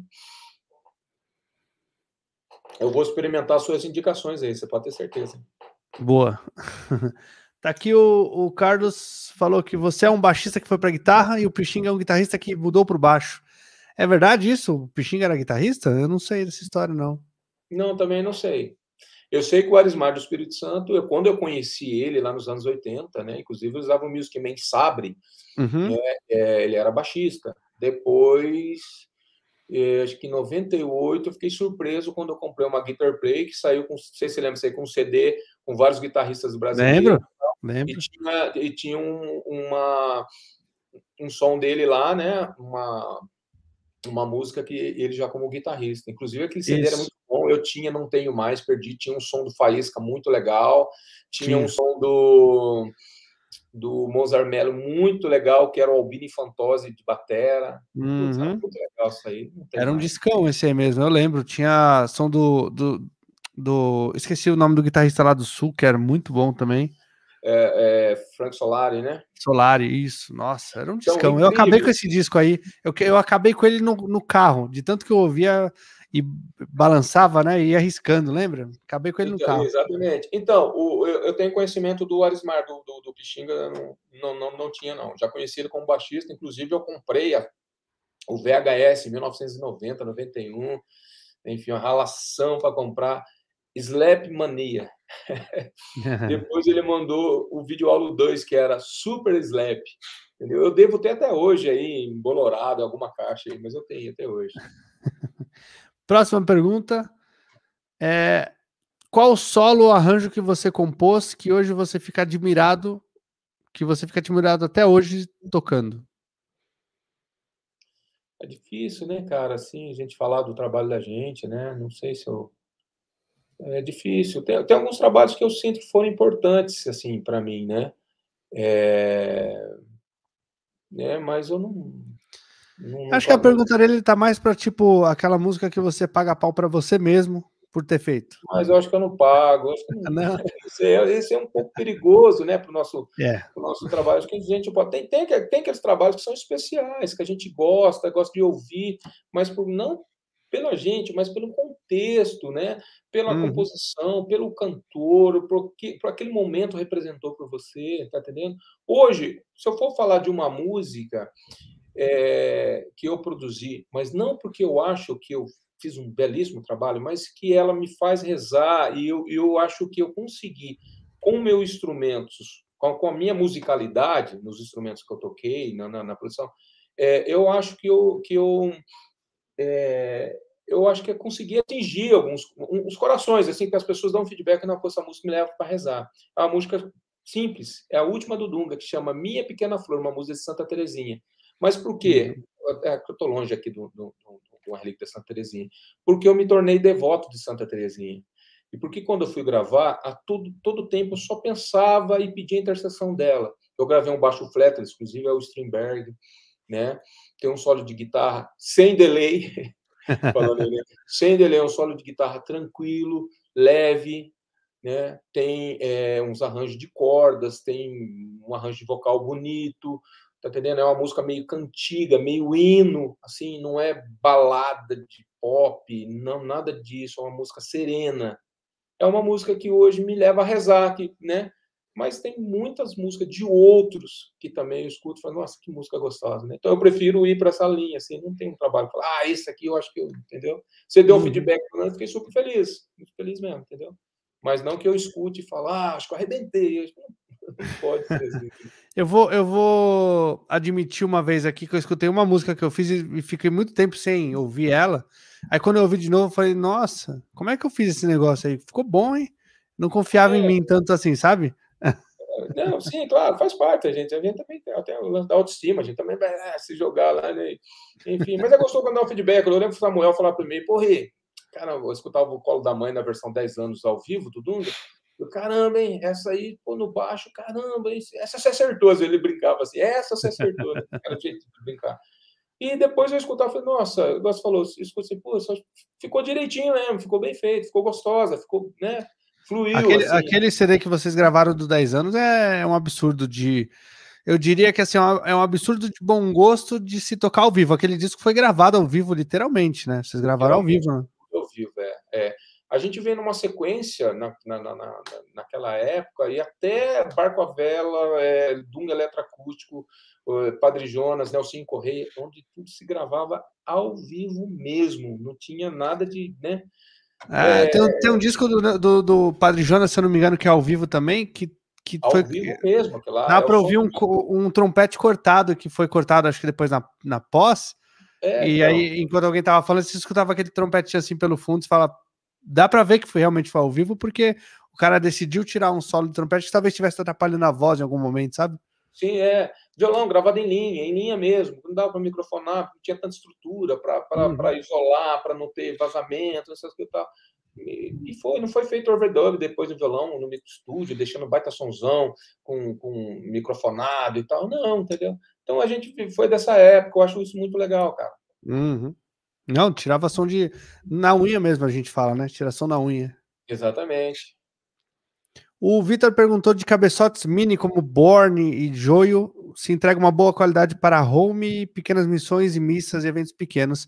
Cara, eu uso até hoje, ó, é aquele amplificador que está aqui, ó, em cima do, do amplificador de baixo, aqui, ó, é um ZT. Ele é um mini amplificador. O meu, o meu amplificador principal é um Orange mini amplificador também. E o que eu levo para a missão quando eu vou tocar por aí é um, é um pedal amplificador da, da Artifacts que chama Mini Head, que é um mini amplificador também. Aliás, é uma opção muito mais barata. Os meninos falaram que tá 4, 5 mil esses, esses que você falou da Joio. O Mini Head tá por volta, tá menos que mil. É uma baita opção, assim. Um clean maravilhoso e potência, tem 50 watts. Para palco resolve bem. Legal. Vamos para a próxima pergunta aqui. Eu não sei se é uma brincadeira com você, mas mandaram perguntar: quando você vem tocar no Paraná? Rapaz, quem será que perguntou, hein? Eu não vi o nome, porque quem me mandou foi a Aline. Essa pergunta que ah, me mandou, tá. sua filha, sua assessora tem, filha. É, tem bastante amigo no Paraná. É, não sei se, né, voltando às coisas agora, bem provável que muito em breve a gente é, apareça por aí. Por falar em voltando às coisas, já tem agenda, já tem bastante agenda. Como é que tá aí a agenda? Não, muito ainda não, né? Mas já está pintando umas coisas, é, é, alguns eventos aí. Eu tive é, em Primavera do Leste, né? Por isso que eu falei que eu desci, eu, que eu tive em Cuiabá, porque eu desci em Cuiabá. Uhum. Então tem agora acho que no final do mês tem Salvador, então já, né? Durante a semana tem coisas aqui por perto na região, mas já já está assim, né? Já dando os primeiros passos, isso é muito bom. Até na Canção Nova já teve um acampamento grande nesse fim de semana, né? Legal, legal, tal e poxa, isso eu toquei num dos dias lá na escala e pô, bacana já ver o povo ali de volta, né? Toquei na missa de domingo do meio-dia no santuário, o santuário já estava lotado. Claro, ainda com, com, né? Com, com os cuidados e tal. É, aqui em São Paulo, aí, aí é São Paulo também, né? Eles mês que vem já não tem mais nem restrição de espaço, assim, é, é máscara em lugar interno, mas aquele negócio do metro tal já, já não vai ter mais também, porque tá reduzindo bastante os casos da doença. Então, acho Deus, que é uma coisa natural, né? A gente vai voltando Sim. aos pouquinhos, mas vai voltar, né? Glória a Deus. Vamos para a próxima pergunta, então, que é: você acha que pedaleira digital prejudica o timbre da guitarra? Já tive algumas. Eu acho que prejudica se o cara não saber mexer. Talvez no meu caso.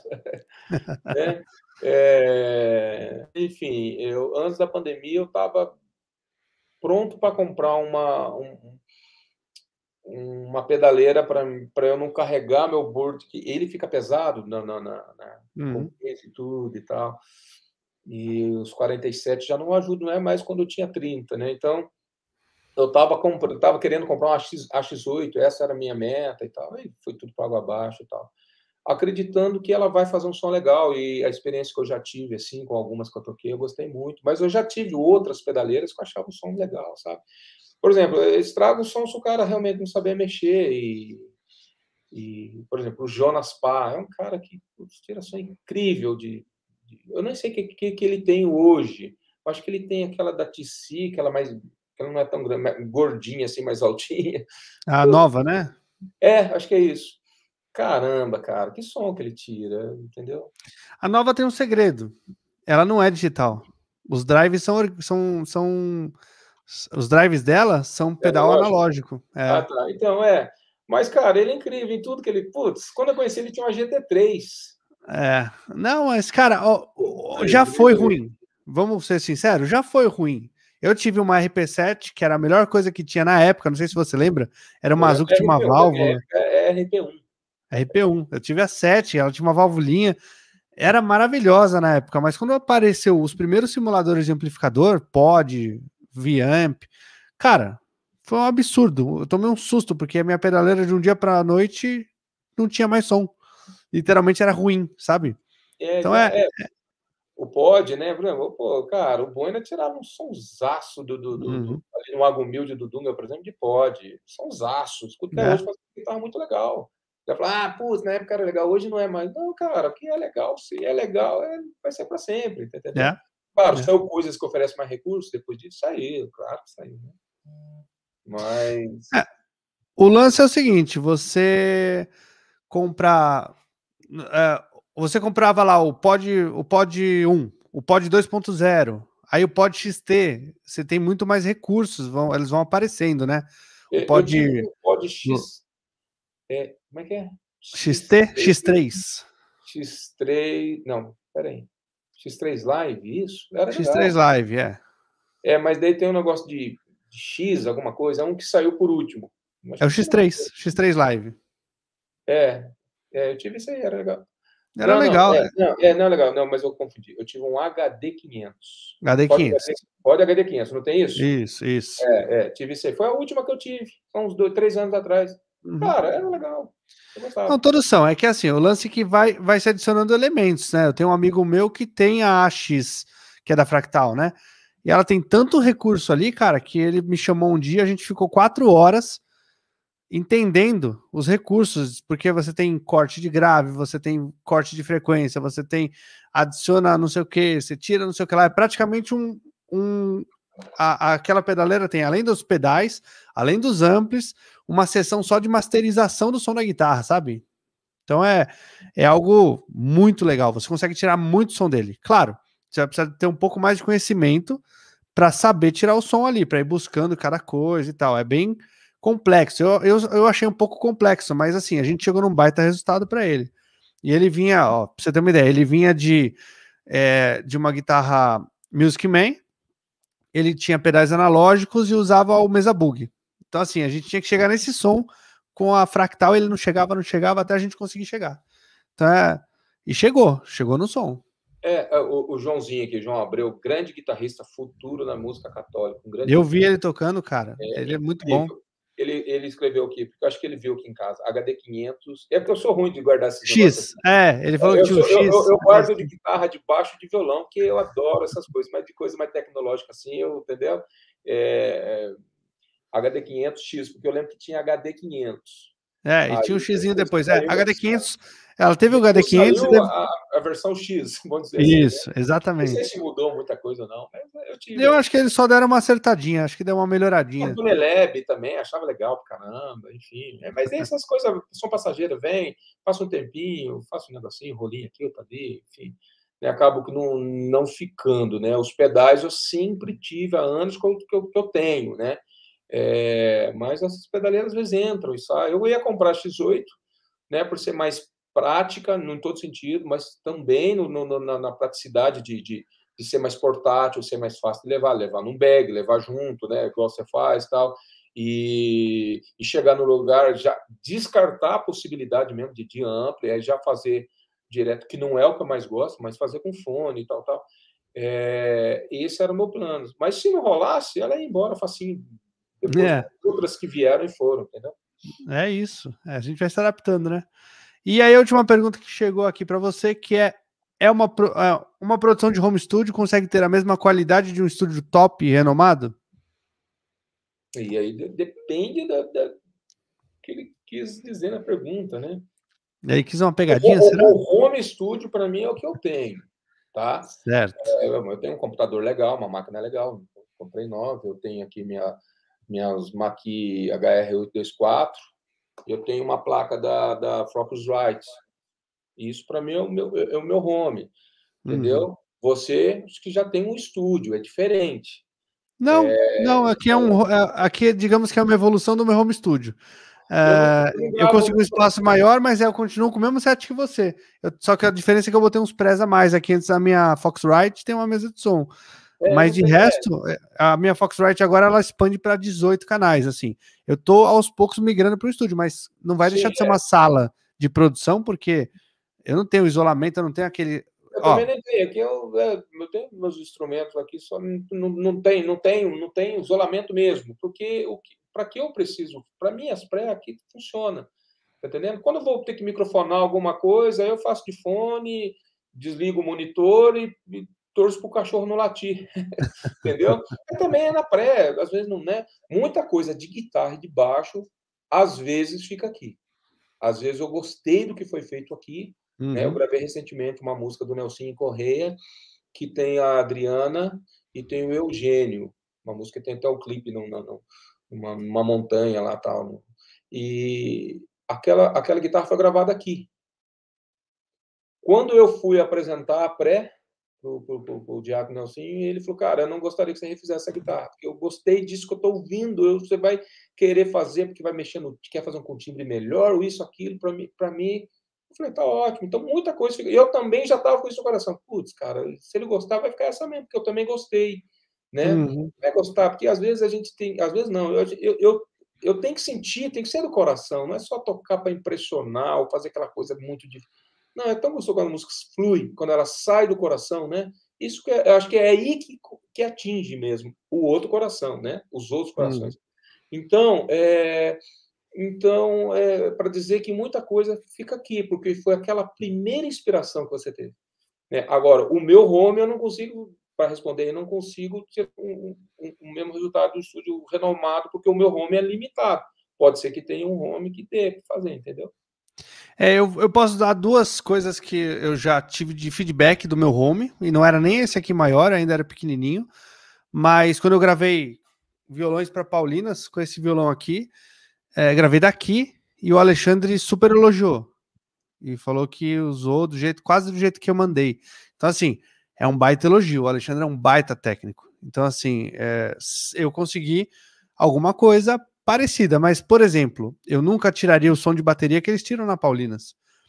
Aquela sala da Paulinas que tem 5 metros de altura, que tem ambiente, aquilo, aquilo chama sala, aquilo é uma sala de gravação de bateria. É exatamente, é. Né? A, sala que vocês têm lá na Canção Nova né? também, que é maior, uh, é, é outro som. É incrível mesmo, eu, eu, eu, gravei o Fábio de Melo, o Padre Fábio de é. Melo lá, uns anos atrás.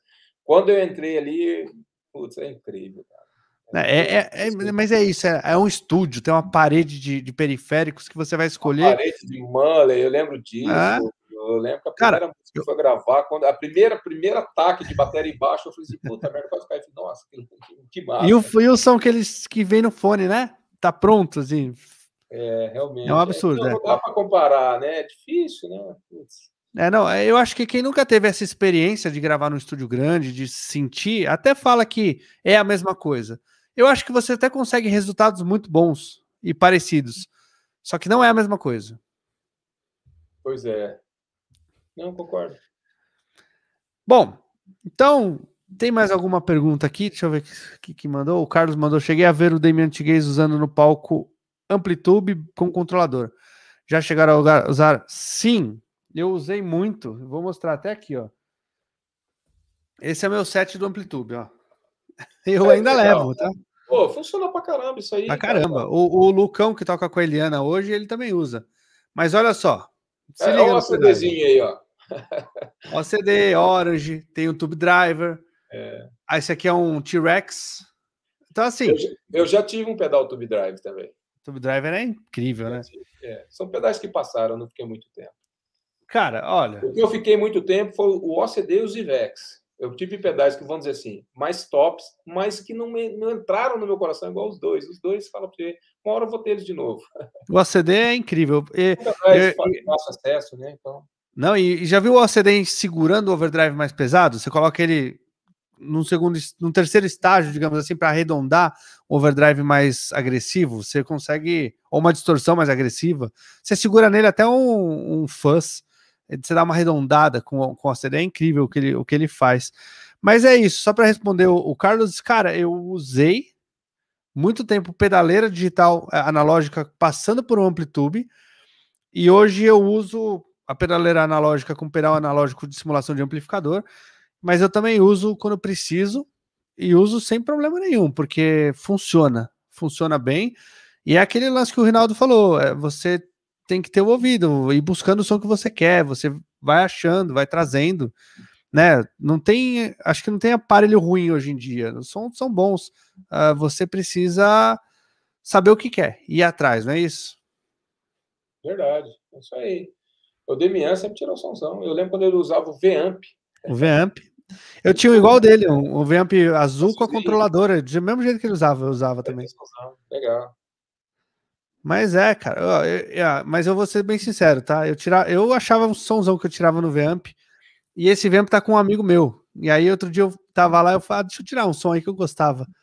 Aí eu fiquei brochado, falei, ah, não sei se o menino mexeu muito no, no, no V-Amp e o som ficou, ficou pior, ou por eu ter comprado coisas mais legais depois, a minha o meu a minha referência mudou, sabe? Aí então eu já passei a não achar tão bom aquele som que tava ali no, no. Mas talvez seja isso, ele tenha mexido, né? Sim, é, pode ser, né? Porque som bom é som bom, assim, né? Você, tem que registrar, como eu falei do Boina 20 anos atrás, fazendo um som no pod. Putz, era um somzão que eu escuto até hoje, putz, continua bom. Não era, não era impressão minha na época, não. Continua bom. Né? Claro que hoje pode ser que. Pode ser não, existe coisas que tem mais recursos, que ainda né, vai ficar mais legal, mas.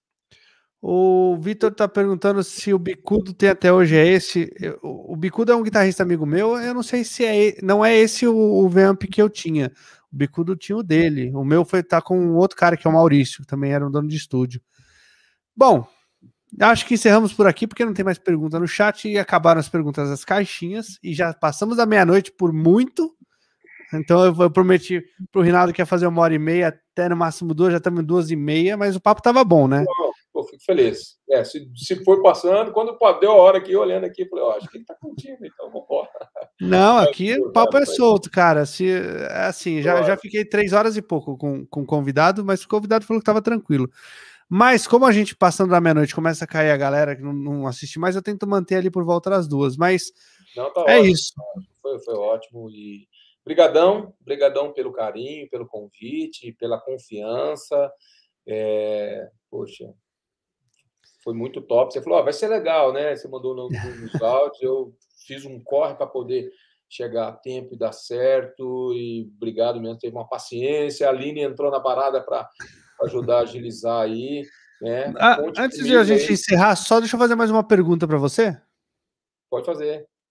Que é a, é a última pergunta que eu quero, então eu já vou trazendo a galera do Spotify de volta. Gente, a gente ficou uma hora conversando, respondendo perguntas e dando dicas aqui. Então, corre pro, pro YouTube, porque vocês vão. Tem mais um, uma hora inteirinha de papo aqui que a gente teve só para a galera do YouTube. Então, corre lá por volta de uma hora e meia. A gente começou nesse papo e vai assistir no YouTube. Agradeço vocês que estão aqui. E a última pergunta que eu quero fazer para o Rinaldo, para todo mundo ouvir, inclusive a galera das mídias digitais, é: eu sei que você está tentando melhorar o seu YouTube. Você está com um projeto no YouTube? Como é que. E você vai levantar seu canal do YouTube? Como é que está esse canal do YouTube? E, ou, já emendando uma outra pergunta, aquilo que você fez no programa da. lá no eu esqueci, academia, não é Academia do Som, como é que chama? Oficina da Canção. Oficina da Canção. É, aquele projeto solo, tocando guitarra, vai virar um projeto? Vai virar um disco? Tá, vou tentar, para não estender muito, vamos falar das tá. duas coisas, né? É, aquele projeto solo, né, eu tenho há mais de 10 anos, uns 15 anos, que eu coloquei na gaveta. Eu tenho um trabalho instrumentais, que já, já, isso já foi ensaiado, eu já, uma, eu já um período na minha vida, uns anos atrás, eu já fiz alguns workshops, algumas apresentações, ou abertura de shows com temas meus tal. Né? É, já foi ensaiado isso na época com, com bola, foi com Samuel de baixo, enfim, teve várias, várias formações aí. O do Ricardo foi a convite, né? Para eu falar um pouco da minha experiência como músico cristão e apresentar ali um pouco do, do, desse trabalho que eu tenho engavetado. Então, Fiz aí um, um, pedi ajuda para uns amigos, fiz um ensaio, eu queria apresentar seis músicas, mas eu não tive tempo de passar essas seis músicas, né? É, essas músicas foram ensaiadas mas com outros músicos, então para aquele, né? Então tive que fazer meio que no corre e foi bom também para apresentar alguma coisa que eu já fiz com o próprio Ricardo.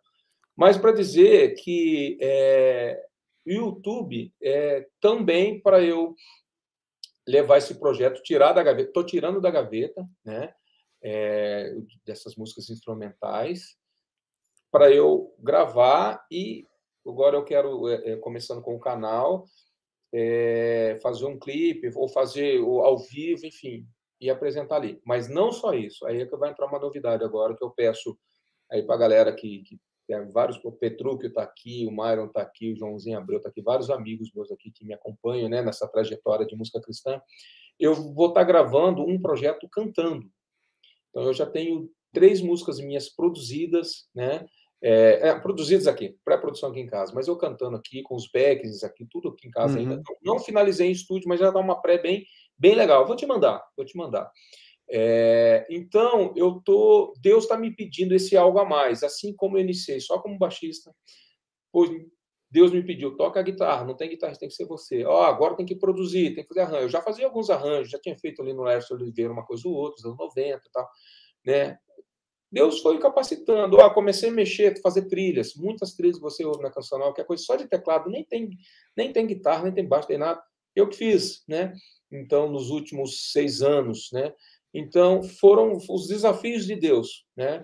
E hoje Deus me pede mais desafio, que é de lançar algumas canções cantando, né? Não tenho pretensão nenhuma, achando que vai arrebentar, que vai não sei o que e tal, né? Hoje nem estamos nessa era de gravar CD que vai vender, nem, nem é isso, nem é isso mesmo. Mas eu quero fazer e disponibilizar no canal, né? É, um, um, uns clipes, né? Dessas três músicas iniciais, três músicas, né? E são músicas minhas, né? Com uma parceria de um amigo meu.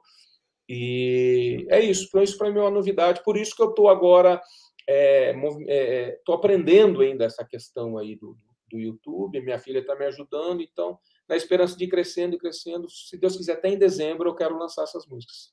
Legal, cara. Bom saber, não sabia não, e acho, fico bem contente que você vai fazer. E além das três cantando, você vai lançar as instrumentais também? É, eu vou lançar Ou... as instrumentais, eu quero gravar as instrumentais também. Legal. Bom, já, instrumentais eu tenho umas 10, né? Então eu vou, eu vou aos poucos. Mas a minha prioridade são essas cantando. Mas por Show. quê? Deus está me pedindo, entendeu? É, não sei onde, onde vai levar, onde isso vai alcançar. Né? A minha intenção é evangelizar. Se Deus está pedindo, é porque Ele tem um plano. Né? Uhum. Então, é, isso para mim é o mais importante, é os planos de Deus. Bom demais. E para quem não sabe, o Rinaldo canta sim que faz backing e tinha a dupla, né? Você teve a dupla por um tempo com, com o Samuel, né? Ah, sim, aquele foi um projeto muito legal, né? A gente é, teve, teve era um bom, baita som. É, um CD, é, o sertanejo universitário, pô, era uma pegada legal. De, era legal, era. Eu lembro quando eu fiz a canção, a canção nova sertaneja com o Padre, e vocês estavam fazendo lá também, foi muito legal. É, o, tinha uma música aqui que até pegou legal, Sagrado Coração e tal. É, bom, esse trabalho agora é um trabalho bem pop, bem diferente, né? Mas eu sempre trabalhei com, com os backs assim e tal, e agora eu também estou crescendo mais é, nessa, estou investindo mais em mim nessa questão de backings também, até nas minhas produções, né? Tô, eu estou me envolvendo mais é, uhum. por conta de uma coisa que eu sempre gostei de fazer, mas às vezes eu, eu, deixava de lado, assim, assim como eu deixei o baixo de lado por muito tempo e agora esses últimos dois, três anos principalmente está despertando de mim de novo ah, ah, poxa, acho que eu, né, a vontade de tocar o baixo de novo, eu acho que eu, eu gosto uhum. do instrumento, eu gosto, eu gosto de baixo, né? Para mim, a música, a primeira coisa que eu ouço na música é o baixo. O baixo tem que ser alto, tem que estar presente. Eu brigo com os técnicos toda vez que é o baixo, tá baixo. Então, quero, por favor. É, mas é, é isso, cara. Peço que, que a galera rezem por mim, por esse projeto aí. É, como eu disse, é Deus está pedindo, então quero fazer a vontade de Deus. Show de bola. E é isso, então. Terminando com isso, fiquem de olho, então, nas redes do Rinaldo. Vai lá no Instagram dele, que vai ter link para o YouTube. A Aline vai colocar, se não tiver ainda. Isso. E é isso. Lá, é... Segue, sigam o Rinaldo e entre no YouTube e assinem o canal, por favor. E também Obrigado, assinem o nosso canal aqui. Quem não assinou ainda, que veio pelo Rinaldo, quem está aqui pela primeira vez, assina o nosso canal aqui, porque toda semana tem podcast, tem bate-papo, tem review de pedal, tem dicas de sideman aqui no canal. Então, assine o canal que a gente tem bastante conteúdo aqui. Rinaldo, não tenho como agradecer você ter topado, ter topado para a gente ter corrido no estúdio lá para dar tempo de chegar aqui e fazer esse papo incrível com a gente. Foi muito legal, um papo que eu sabia que ia ser legal e, e foi muito mais legal do que eu achei que seria. Então, eu só tenho a agradecer e tirar esse espaço agora final para dar um tchau para a galera. Cara, mais uma vez, obrigado pelo carinho, pelo convite e obrigado aí todo mundo que acompanhou. Deu para, tô vendo aqui outros nomes aqui que não, pessoas que eu não conheci, mas que foram bem, bem carinhosos e presentes aqui. Obrigado por aqueles que nos acompanharam e, cara, estamos juntos sempre. Que Deus abençoe também a sua missão. Aí você é um cara fera pra caramba que eu admiro, respeito músico, respeito muito, não só como músico, né? Mas é nesses últimos tempos que a gente tem se aproximado mais, você é sempre um cara bacana, sempre um cara legal, isso é, é tudo de bom, cara. Que Deus continue te abençoando, viu? Amém. É isso aí, galera. Então, semana que vem a gente volta com o Diário de Músico. Daqui a 15 dias volta o podcast do Setup. E é isso. Obrigado por quem acompanha com a gente até agora. Um abraço.